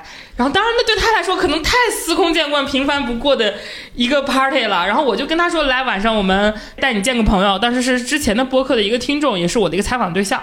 然后就带他去见了那个朋友，那个女生也很开朗啊，也是一个铁艺人吧。他还叫了他自己的一个朋友。我们在一起吃完饭之后呢，就说：“哎，晚上要不要来一个局？”他说：“因为那个女孩一定要带我去见识一下上海本地的呃 live house，应该是吧？那你 你收着点说，啊你收着点说，这关乎到我呃我的生存。你说的好像在逛动物园，呃，但是好像也差不多了，反正那个 就是我当时在那个局里面，我才发现阿豪老师他很有准备，他已经跟他的朋友提前喝了一轮了。喝完一轮之后，然后呢，微醺的状态跟我说：“走，我们去 live house。”而我我不喝酒，那个女生呢，她也喝完了。我们四个人中，等于只有我一个人是完全清醒的状态，跟他们进了一间。嗯，我觉得我当时那个感觉跟猪八戒进盘丝洞没有什么，没有什么特别大的区别。我可能表情过于丰富，我的脸上可能写满了字。如果那时候我的脸会写字的话，以至于我那个朋友的手机对着我在拍，然后拍完之后会发给那个未来星，说你快看看郭郭现在什么表情。就我在那个 live house 里感到了一些震撼，我在想，天呐，现在上海这种城市真是真是很魔幻，它可以有这种这种法外之地吗？我当时的感觉就是，那这就 live house 对我来说，就是我在北京的，可能是我没有参加过那种深夜的局，以至于在上海那个局里，让我觉得他真的很法外之地。就是因为那个朋友干了很多，就是我这辈子都不敢对郭女士干的那个对，因为那些事儿。本来就是属于加入我，而那个朋友就是让我见识见识他的世界。我很害怕，我带他去了那些地方之后，他会把我就是从此拉黑。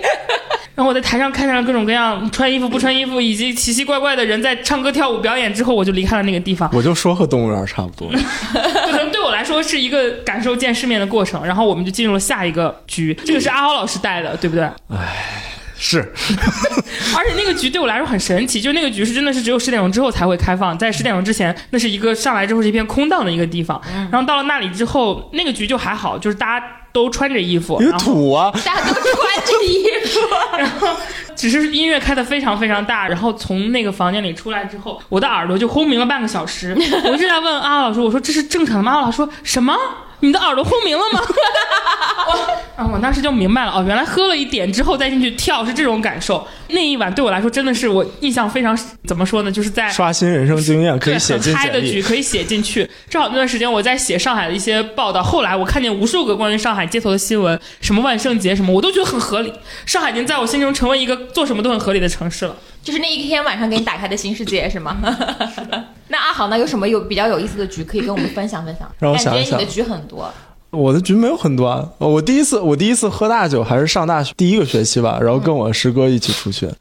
一开始所有人都很拘谨嘛，因为有师哥有师姐，你感觉他们就是他，因为他们平时很正经。那个哥前一天晚上还帮我改了个稿子，他说你的东西写的就像高考作文啊，好吧。然后第二天第二天我们就去喝了嘛，因为他是个西藏人，他其实蛮能喝的。后来我们就大概七个人吧，七个人喝了三三四十瓶，三四十米啤的吧人，呃，是还好的数那。那我就不具体点是什么酒了，反正反正就是喝嘛，然后就然后就一开始大家都很拘束，后来就就变味儿了，就变味儿了，就变好好说，这个变味很让人觉得有点事儿。没有，因为因因为是个公开场合，也没有 也没有那么具体的事情发生了。然后然后他就变成轮着吐，啊，然后轮着去厕所，然后就坐在厕所旁边，你就发现就跟排队一样，你就觉得那个那个桌子是厕所的等位区，啊 然后然后你就坐，你然后你就坐在那儿啊喝，然后那天就喝多了嘛，是我人生中第一次喝大啊，然后断片的那种类型吗？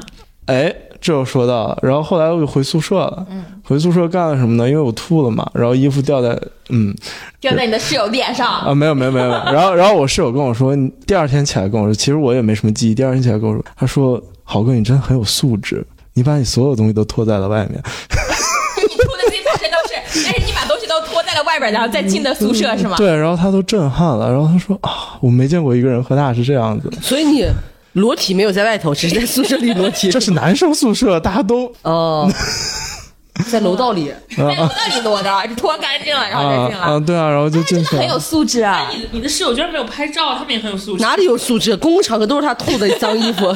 啊，然后然后就然后就扔在外面了。后来跟我另外一个室友形成鲜明对比，他出去喝了七瓶啤酒，就是和他现在的女朋友一谈了六七年了，然后他回来就开始在床上念叨他念叨那个女生，然后开始讲各种乱七八糟的他家乡的话，然后啊，然后我们就在那儿录他的音，啊，这一些大大学的喝酒就大大学的小烂事儿嘛，就是我从来不。会让自己喝多，那你就是喝到那种。但是你不是以前也喝过吗？我以前喝，但是我就是我大概就是精准的知道自己哪里马上要喝高了，我就不会再喝了。你爱喝吗？以前的时候？以前是迫于无奈会喝一下，那我想问一下，什么叫高啊？高就是记不住自己不知道自己是在做什么了，就那种 对我来说就是。到断片儿，但你已经记不清楚了。就是我不会让自己断片，因为我觉得那样很可怕。但喝高了我也有了，就比如说喝高了会很开心，乱说话什么的，哦然后飘飘飘飘然啊什么的。那个时候你但我都记得，我白天醒了我都知道我昨那天发了。你喜欢那个感觉吗？不喜欢，因为我觉得有点恶心，因为会吐。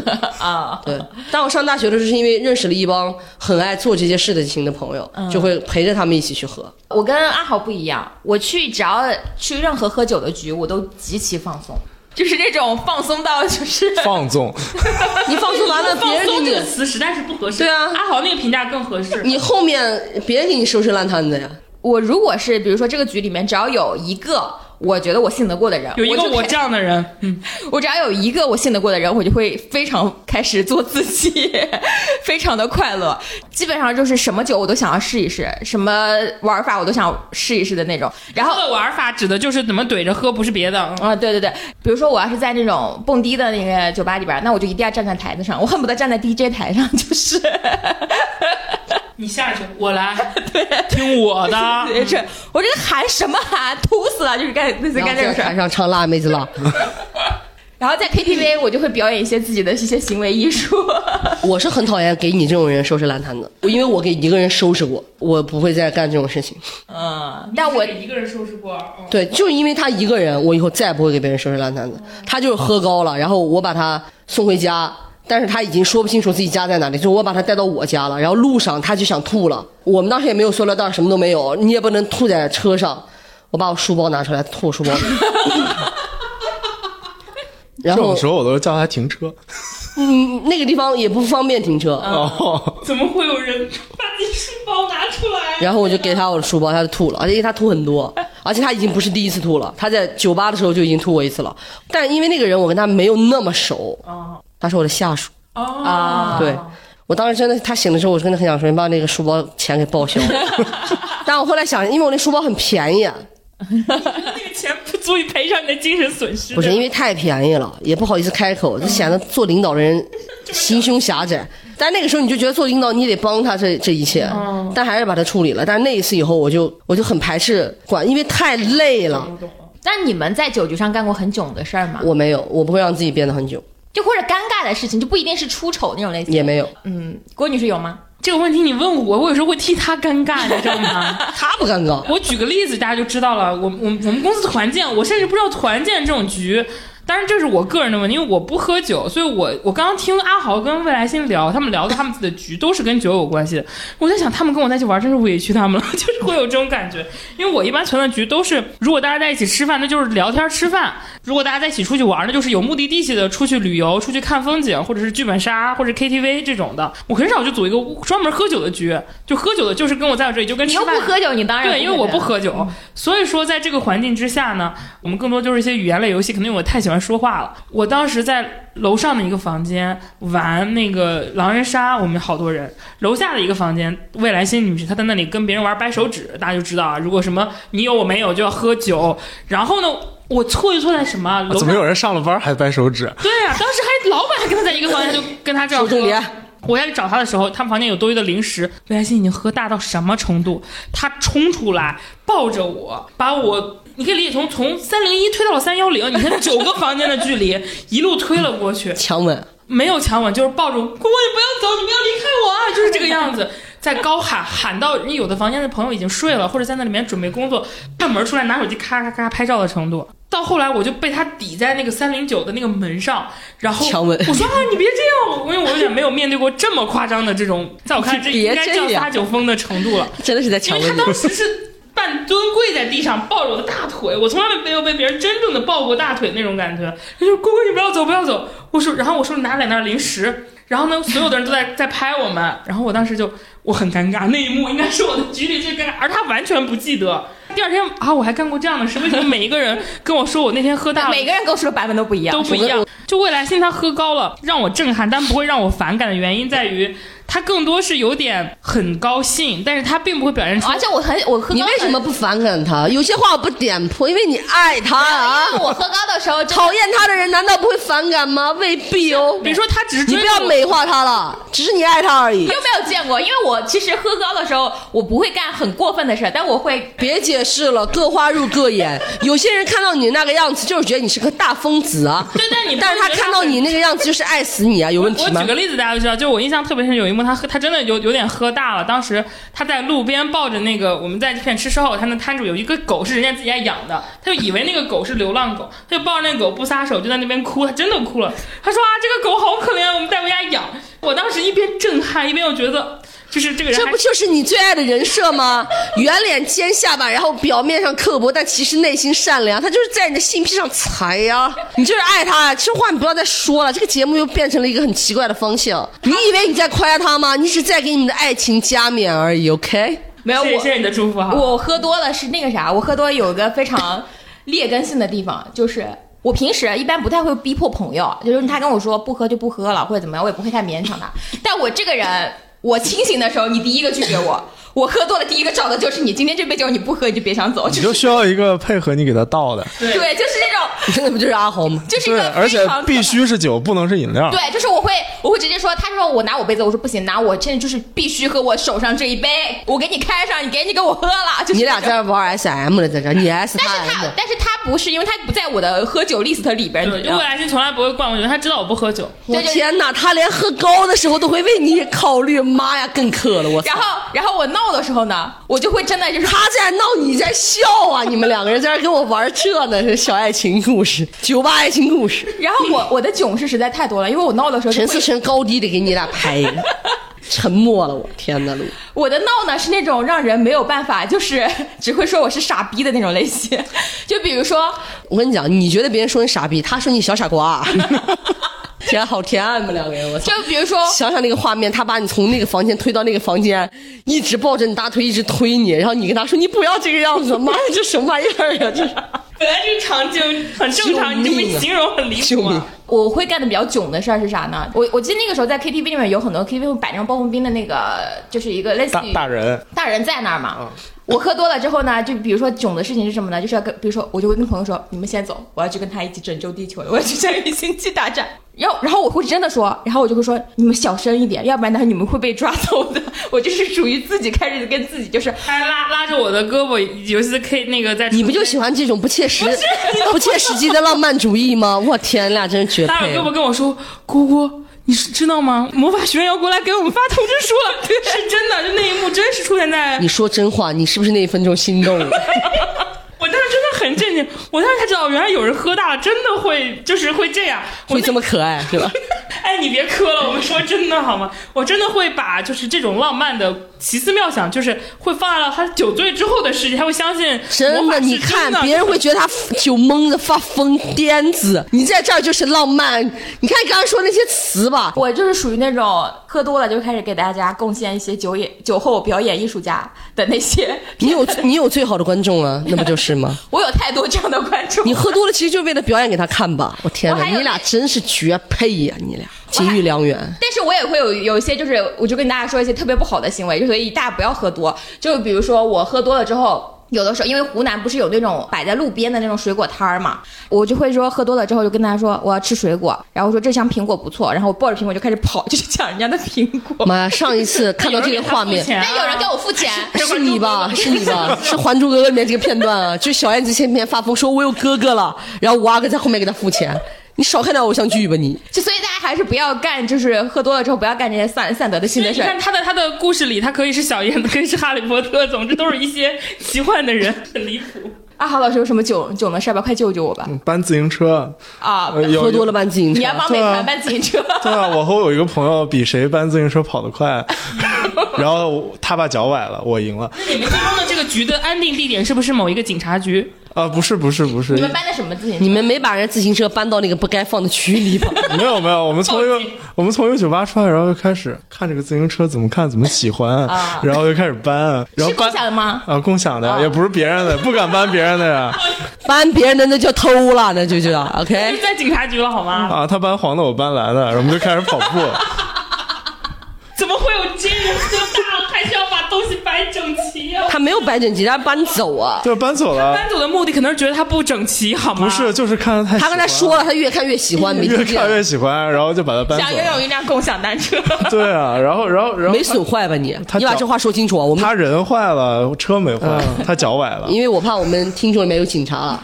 哎，没有没有，你说这个吗？这样子显得我刚才很傻呀。你本来就很傻啊，但你没有关系，有些人眼里你是傻的可爱了，没关系了。你有你自己的听众他，现在开始进入，就是在聚会当中攻击我们两个人，然后达到一些节目效果，达到一些。让我的朋友快乐，开始开始哈哈笑，难道不值得吗他的结？果？难道不值得吗？今天就是请听众朋友们来感受一下我们的聚会是什么样的，好吧？就是我和姑姑两个人一直被他攻击，然后会让你们快乐。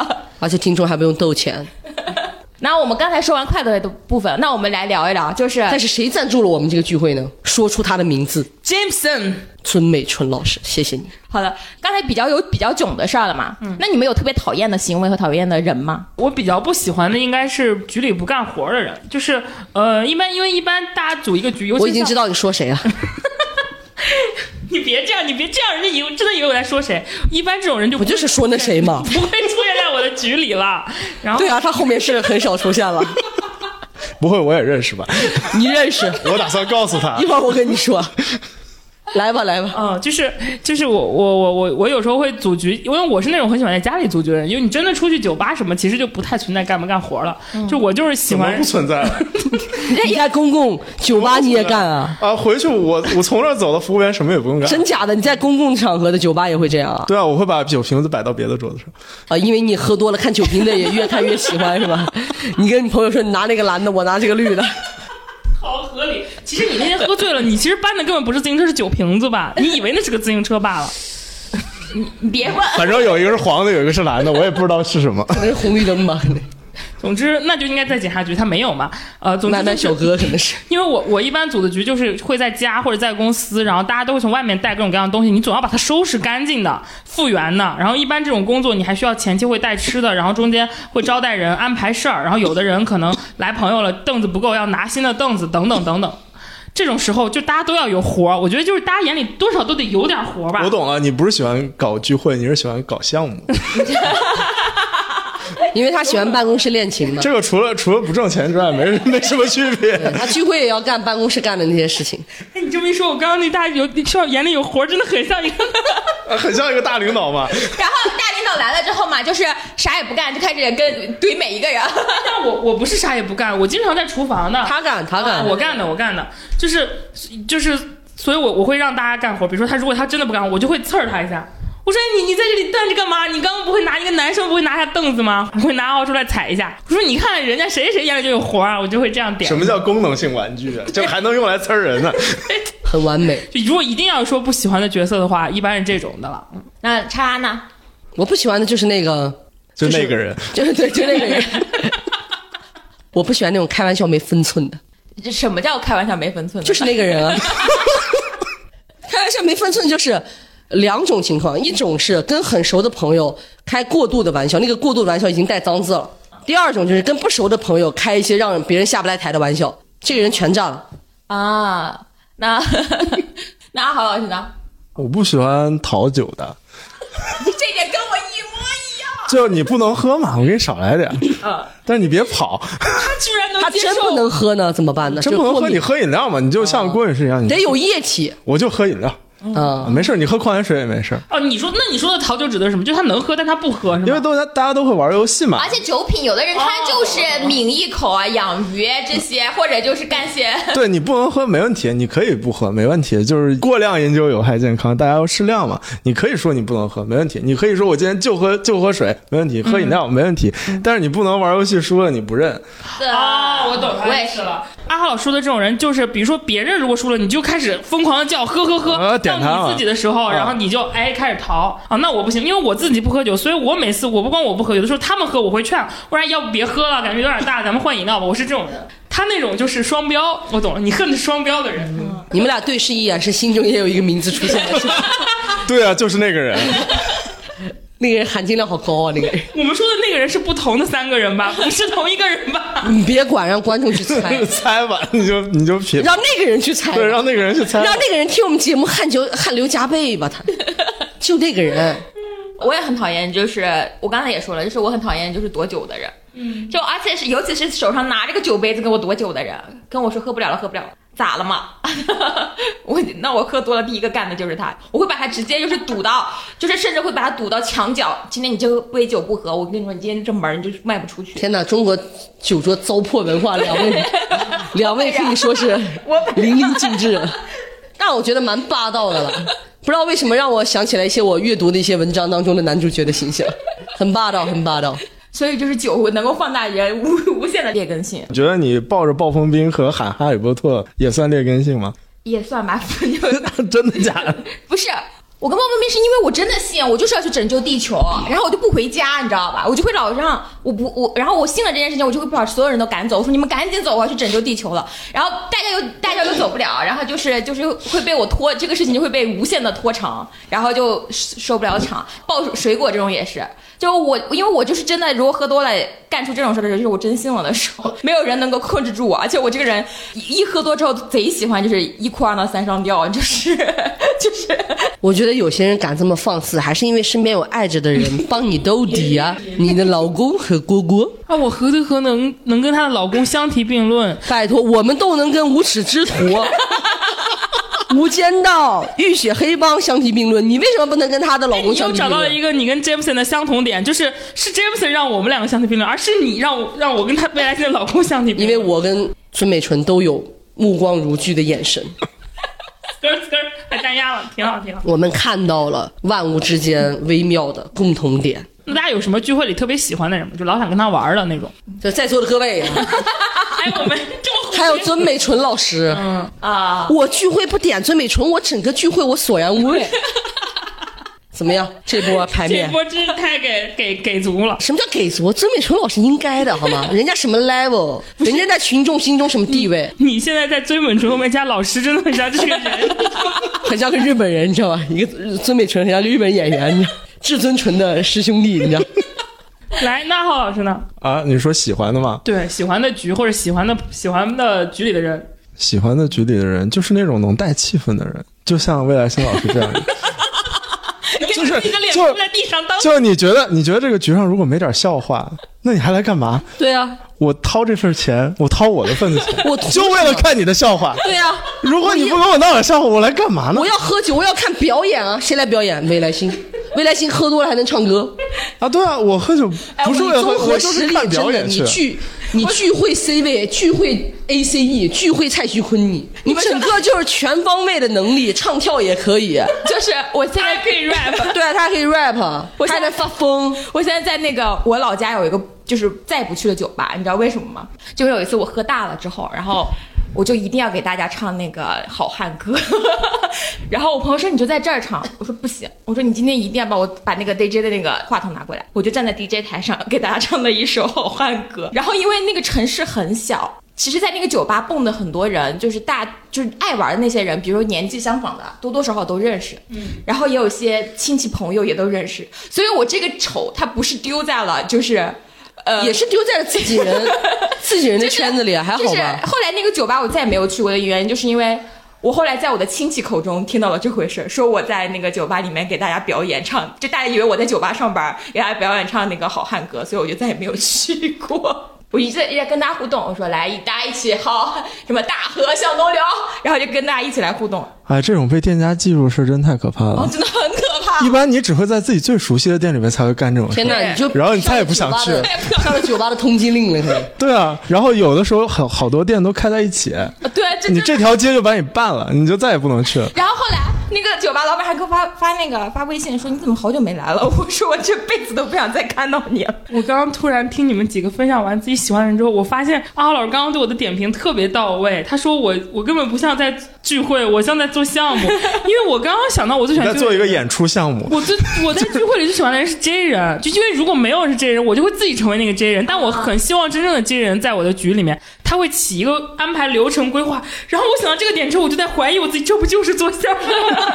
是真的，因为我一般来说，如果我的朋友都不靠谱或者都懒得操心，我就是那个操心的人。比如说我们从几点到，然后玩到几点。对啊，你就是在办春晚啊，我就是语言小品类节目，他就是那种周杰伦啊。歌舞嘛，对啊，周杰伦啊那种歌舞啊，然后他就是那种零点十二点报那个五四三二一的主持人，他很有可能会遇到那种就是报差数还有对，还有三十秒但报还有10秒三十秒，然后阿豪身在那编词儿，今天怎么怎么样，锣鼓喧天，鞭炮齐鸣，编了三十秒的词儿，来控然后？对，然后导播说可以拉好，然后阿豪说好，三二一，举起酒杯。完美，你就是总导演嘛。我真的就是，我就我就会设，因为我我的很多聚会，它不一定是酒局嘛，有的可能是出去玩儿。是有那种朋友特靠谱的，比如说他最开始说有多少人，我说七八个，然后可能前一天我跟他说，哎，我们现在这局变成十四五个人了，十二三个人了，他能够在一晚上之内把我们那个出行的车给我从一个商务车变成一辆小面包，然后安排用一个最低的价格谈下来之后，安排好路线。你先听这话，用一个最低的价格谈下来。哎，我这项目总，不是，这就是真人啊，他们真的会列表格的，而且他们就是他们会有各种各样的名单和 list，让你可以实现怎么最快的到那里，然后怎么走更方便，我们饭在哪里吃最合适，然后我们这个局就会非常非常的顺利，就是每一个人都至少在我的视角里，大家都玩的挺挺顺畅的，是这样，就是是有这样的特别，你是有当领导的潜质，你知道每个人的特点，并把他们放在合适的地方，有点东西。这是我最开始说刚才欣赏你的地方。你才有领导潜质，你这一般平这是一个中层和一个 CEO 的对话。你是你很 CEO，你是我非常欣赏的得力干将的中层的类型，实干派，实干派我真。的觉得聚会需要 J 人，我自己真的是个 P 人，但是如果真的没有没有都是 P，我会变成一个 J，我会做那个做计划。就未来星他是一个会拍点儿的人，就比如说我们每年都是就是跨年的时候要一起聚，他就会说哎今年怎么安排，怎么聚啊，怎么怎么地啊、我只会说他会说要聚，但是我不会动的落到哪儿，比如说人多少人，我们在谁家，然后我们要准备什么饭，吃几轮这个事儿是我我干，对，就是如果没有一个真人，这活儿就得我来，因为我不能允许没有这轮，我不能允许大家到了之后现想，哎，我们今儿点点什么吧，我这是等通知的，休想让我管这些事情。但是最后的钱我一定要让大家把它 A 掉。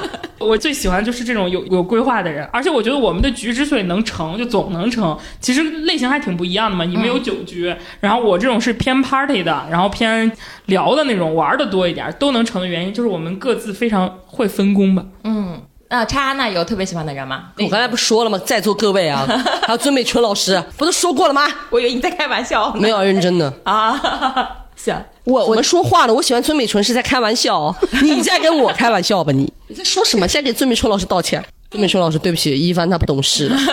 好的，那我们来聊一聊，就是为什么喜欢聚会吧。我们应该大家都喜欢聚会吧？喜欢吧，要不然艺人人设怎么站？我知道我们为什么喜欢聚会，因为我们是相亲相爱的一家人。春节到了，我们得有点这种词儿，大家懂。最后来聊一聊为什么喜欢聚会，以及聚会对自己的意义怎么样？上个价值，到了春晚了，那我先说吧，就是我觉得线下见面还是非常拉近朋友感情的。就是如果你跟他关系很好，或者你在你的印象里他是一个你很想珍惜让他跟他持续往下走的人，你就是希望一直能叫他。因为我我之前跟大家分享过，我是那种别人拒绝我。如果你跟我真的是关系挺好的，别人拒绝我一千次，我也会一千零一次邀请你的人，真的会有朋友，就是他可能会觉得。他真的来不了，感觉很对不住。我说没事儿，你不是有事儿吗？我就是那种，如果这个人跟我关系一般，我请他，他不同意或者他不来，我就无所谓，因为反正跟我关系一般，他不接受也 OK。如果人这个跟我关系真的很好，他一直不同意，我就想那肯定是真的很忙才会不同意，所以我会一直发邀请。就是如果这个朋友呃能在我的线下的各种各样的 party 里出现，比如他这个人他适合剧本杀，那就来跟我玩剧本杀。然后这个人他喜欢出去玩，有的朋友就喜欢户外，那就走，我们去我们去爬山。看枫叶，我们去看动物园，我们去外面玩也 OK。然后，如果这个人就是喜欢喝酒，就是也有很多喜欢喝酒在家里热闹的朋友，就来我家，或者我们去谁家一起组，你爱干嘛我都能行。然后我们就是要见一见，我是一个还挺想跟大家线下在一起聊天的。就是拉齐一下大家的最近在干嘛，因为有的 拉齐不愧是做项目的，对齐一下颗粒度，对，就是因为可能之前我们在某一个阶段会很容易见到，比如我们是同事的关系，经常见面，或者我们就是住在一个小区，或者我们曾经就是离得很近的朋友，总有机会在一起。但慢慢的，可能这个联系会改变，比如你离职了，然后你搬家了，甚至你跟我不在一个城市了。所以我们更需要通过一些节点，然后以及各自的生命的重要时刻来欢聚吧。甚至这个聚可能只是线上的。就是我记得那段时间，呃，前不久我才去参加了我高中朋友的婚礼，然后我们宿舍一共有九个人，到了有七个，另外两个人。就是一个人在做手术，真的来不了；还有一个人在海外，已经十五年了嘛，还能在一起聚。当时给我们按摩的那个大姐就说：“你们这人也太齐了。”就是因为我们每一年，就从高中毕业之后，每一年都要至少线下见一次，线上就在一块儿跨年呀，或者是过生日这样的，会开群视频这样。我真的就是很喜欢跟朋友在一起。如果我很累的时候，我就很想跟朋友在一起。通过跟朋友在一起玩，哪怕是熬到三点四点，我都会感觉我自己不累。就是通过聚会获取能量的人。哦，是这样。我觉得我喜欢聚会两个原因吧。第一个原因就是肯定是我也是同意姑姑说的，就是线下朋友见面，呃，感觉是不一样的。呃，那个之间的对话、情感的交流，然后整个场次的互动什么的，就是非常真实的。我一直也是很鼓励大家去进行一些线下的交流，因为我们不能把自己逼到线上的生活当中，就是停滞不前了啊。然后我会，我也会觉得说，线下跟大家见面是很很温暖、很有能量的一件事情。尤其是我自己，其实你刚才说了嘛，我不是特别绝对的那种百分比很高的 E，其实我就是百分之六十多的 E。其实我自己有很多时间都是自己在家里的，但时不时也是需要朋友之间。呃，见面什么的啊，这是第一个。第二个就是我觉得跟不同类型的朋友，呃，我觉得是跟他们聊天是能吸取到一些特别的地方的。就比如说我前一段时间见了一帮朋友，然后那帮朋友呢，跟我的性格也好，生活经历也好，就是差异化其实还挺大的。我们当时聊天聊到最后呢，我们聊到了一些，嗯，我就不方便说具体内容了。就是我们聊到，比如说聊到苹果吧，我跟他们讲，我很在乎苹果，我愿意为了得到这个苹果，我能付出很多东西。但是他们自己有一套自己的规则，就是他们可能愿意为了香蕉去这么努力，或者是愿意为了香蕉把苹果的利益让掉一点。他们当时如此笃定的说出来自己的感受和想法的时候，对我来说还是有很大的一个震撼的。就是我会发现啊，原来我的执念，在我很欣赏的一些人，或者是呃我很看好的一些人眼里没有那么重要。其实给我带来的一个感动是在于，我其实有的时候能放下一些我的执念。我觉得这都是聚会，都是相聚，都是跟大家相遇才。才能有到的这种深刻的交流啊，就是这两件事情吧。一个就是能从聚会当中得到能量，能增加大家曾经的友情啊。然后另外一个就是，我觉得呃，见不同的人是真的能审视到自己的啊。你跟不同的朋友聚会，其实还是能够有一些真正的帮助的。就这个帮助，我举个很简单例子，就比如说大家都知道半仙才做心理咨询，他自己微博上也老发老发。我其实是一个没做过心理咨询的人，但我相信他有用，我就经常看他的心理咨询，我才会感觉到原来他真的很很有这么细微的改变。然后半仙到北京住在我家，我跟他聊，他又跟我讲他心理咨询对他的影响比他那个文字更多，我就觉得哦真的很有用。然后呢，我再去跟我其他朋友见面的时候，我会能感觉到他们跟半仙有一些相似的苦恼。跟问题，我就跟他们讲，哎，你可以去做做心理咨询。在我跟半仙聊之前，我不会跟我的朋友聚会给他们这个建议，因为我没有做过。但是你通过一个朋友的故事，你在跟另一帮朋友在一起的时候，然后我这个朋友真的去了，他也真的觉得是有效果的，我就觉得这个真的很好。这个也是，如果你不线下见面，你想不到线上或者你纯微信跟他说你可以试试，可能就没有这么这么有效。阿豪呢？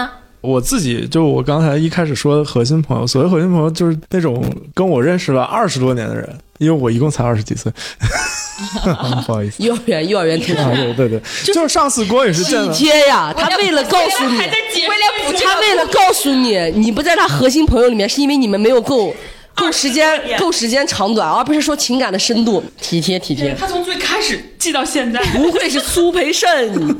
必须得圆回来，必须得圆回来。上次郭颖是在上海跟我一块儿见到那个朋友，我们俩是一个幼儿园的，哦，对他跟我说对我们俩是一个幼儿园长大的。一，个幼儿园的还得对对，一个幼儿小学也是一起上的吧？小学在同一间小学，初中在同一间初中，对然后高中在同一个高中。我们真正的就是分开到两个地方，其实是他到湖南，我在北京。上大学的时候，啊、上大学的时候才到两个地方，然后呃，其实和和他，包括和另外的一些也是从小玩到大的朋友，每次见面，其实平常不太说太多话，但是如果一到一个节，比如说出差见到了，或者说是过年回家呀，或者说是就是以前放暑假的时候回家的时候，其实大家还是有很多可聊的。然后如果你再复盘一下，每次聊的好像也都差不多，就就。的，我有同样的感受。对，直到上班之后，可能才会有一些变化。但是你会发现说，跟这些人，你永远不用跟他去找频道，嗯，就你永远跟他坐在一个桌子上，有可能一开始确实还是有点淡，但是如果你喝一点，或者说是喝点我们。孙美纯老师，如果在场还有孙美纯老师在场的话，那我们这个热度上来的就会快一点。然后你会发现说，跟这些人永远能聊到一块儿去啊。当然他，他们也会有新的经验来输输输入到我我的这里边来，尤其是有很多人生大事，大家是一一起一起度过的嘛。然后到这些节点上面也会有很多的感慨吧。前段时间有一次我们又坐到一块儿喝酒，呃，然后就喝着喝着就抱着哭。我们一块儿玩了十几年，从来没有过这样的情况、啊，就感觉大家好像确实是有一种在这个阶段人生走向分化的感觉。就我也不知道为啥，也没有人说为啥。那反正就是发生了，然后你事后回想起来，就是觉得这个事情还是挺值得保留和珍惜的吧。啊，然后我们有一个朋友，他是我们之中第一个有自己房子的人，然后我们每次回去都回到家里面都去他的房子里边去喝一点，那个时候就很安静，我就躺在他沙发上，他躺在他摇椅上，然后爱扛自行车的朋友躺在地上，呃有然后喝喝完之后，喝完做俯 打扫卫生。呃，喝喝完了做俯卧撑，第二天早上我把垃圾扔了，这个这个就是个标准我准。原谅你了。阿豪老师到我家第一次对我说的，坐在我沙发上第一句话就是：“你这沙发怎么这么硬啊对，你的沙发真的很硬，？”个床，它可以变成一张床。作为床更不应该。怎么会有这种东西？作为床更不应该。但是他真的很，就跟我不理解他家为什么没有零食，他特别不理解我，他的那种感觉就给我一种我家沙发不应该存在的感觉。对啊，坐着差点掉下去了。对，然后然后其实想到这些事情，都会觉得说，呃，聚会本身就是一个是回忆，另外一个就是创造新的记忆。是的，是的。那很希望把跟朋友在一起欢聚的时刻，能像录像机或者是用那个照片拍下来一样，然后存在你那个回忆的那个 CD CD 里，或者是文件夹里。然后当你有的时候很难过或者是很丧，在脑海里翻一下，你会觉得好开心呀。甚至是当你再跟他见面的时候，你会，尤其是那种很多年的朋友，我会有的时候在某一个瞬间，会感觉这个瞬间我们曾经无数次的经历过同样的感受，甚至是五年前好像是这样过，甚至我们在一起念书的时候好像也有过这样的瞬间，就那个时空拉通的那种感觉，其实那个那给你的震撼和感动是很高兴的。但是很不幸的是，留在手机里的都是那些最糗的。每次确实带来很多欢乐。我会觉得聚会这件事情是生活当中你自己可以制造的为数不多的确信，这个确认感是你很难用其他的东西来替代的。比如说我们在网上发生一段对话的时候，你可能就是说着说着忙着别的的事情，这个事儿话可能就不回了。那你们可能进行的是一段没有结尾的，你甚至可能你自己在这边还意犹未尽，但对方嗯对方就已经消失了的一个这样的对话，这在我们的线上的相处当中是非常容易出现的。然后谁呢？这点我？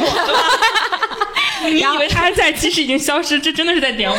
然后我觉得，尤其是当如果你们的生活没有那么紧密的时候，嗯，这种一次又一次的消失可能会你无形的就把这个距离无限的被拉长又拉长。但是只要你见到他，你确信的跟他聊一次天。你的每一句话，他都会给你及时的回复。你们今天讨论的每一件事情，你们都会得到一个某一种程度的共识，或者说呃互通有无。我觉得这种确信感是你很难很难在在别的地方如此轻易得到的。还有一点的话，就是我以前在那个节目里面说过，我说就是我会有一个信念，就是一定要有相见的决心。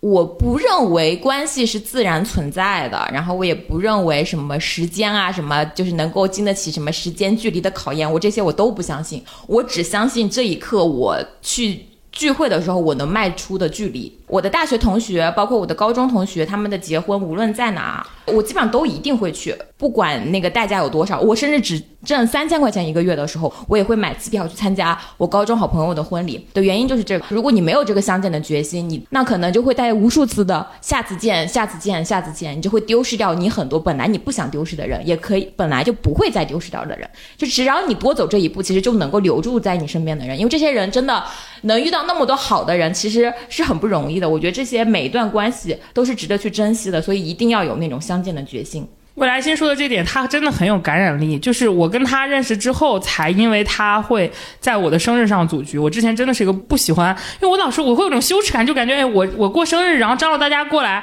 哎，是不是感觉就是很不好意思嘛？就是有一种。就是如果是有人在张罗给我做这个局，我就会觉得还好。但如果是我自己过生日，我说请大家都到我家里来，感觉像是一个很小朋友才会干的事情，或者是就是这种热情张罗对别人会不会是种麻烦，我会有这种担心。但就是跟他认识之后，就他就是那种会在自己过生日的时候就叫朋友来他的家里，就哥哥我要生日了，你到我家过来给我过生日啊，这个星期。哇哦，又是一个他改变你的地方呢。然后他就他真的是会这样，然后我看到他这样之后，而且朋友们在他生日局里真的大家都很高兴，就是很久没见的朋友，然后互相在一起聊天，是一个聚会的契机。我就在想，哎，就是没没有人会觉得，因为你邀请我来生日，然后这种事情会觉得被麻烦。我就在后来我也是，我就从他认识他之后，我也才会在我的生日上组局，哎，你们要来我家，或者是我们去哪里哪里玩。如果我当天没空，那我们就之前或者是之后也都 OK。就是这种一方面聚会，在另一种我感觉是这种。欢庆的仪式感对我影响真的蛮大，就用他的话说，可能就叫相见的决心。对，对我来说就是一种仪式感的感染。呃，我会觉得说相见是你给朋友一个爱你的机会和你爱朋友的一个机会。就我自己会觉得这是我能够表达对他的感情最直接的一个方式。所以就是到春节了，大家也都会见到很久没有见的人，然后就是希望大家都能够就是趁着这个假期有拥有一次愉快的聚会，或者拥有好多好多愉快的聚会。我觉得希望每一个我们的这个不太好意思迈出这一步的朋友，都能够遇到像我这样不断的去邀请你，不断邀请你的你的组局的人吧。嗯，也希望大家都能在这个局里。过很自在的生活，因为其实 Jameson 它的品牌定位就是不端着，然后就是享受自由和快乐，不顾及自己的身份啊，就能够在这个喝酒的时候感受到就是那一瞬间的。开心的感觉，所以说我觉得，呃，也很符合我们对于聚会、跟对于友情、爱情，甚至是其他的各种各样的复杂感情的定义。再次感谢 Jameson 对快乐亚军的大力支持。当然啊，尊们吃好喝，但是也不要贪杯哦。希望大家都能够高高兴兴过大年，健健康康。对，然后我们真的很像一个什么春晚之类的节目啊。当然，我我们没有办法跟他相提并论啊，没有越级碰瓷的意思。就是如果说有朋友们还是想要购买的话，可以到我们的 Show Notes。或者是我们的评论区里面有详细的优惠信息跟购买渠道，然后我们可以沿着这个去购买。嗯嗯，最后真的是祝愿大家能够在欢庆的节点，就是有好玩的聚会，然后见到自己想见的人。嗯，那我们就下次见啦，拜拜，拜拜。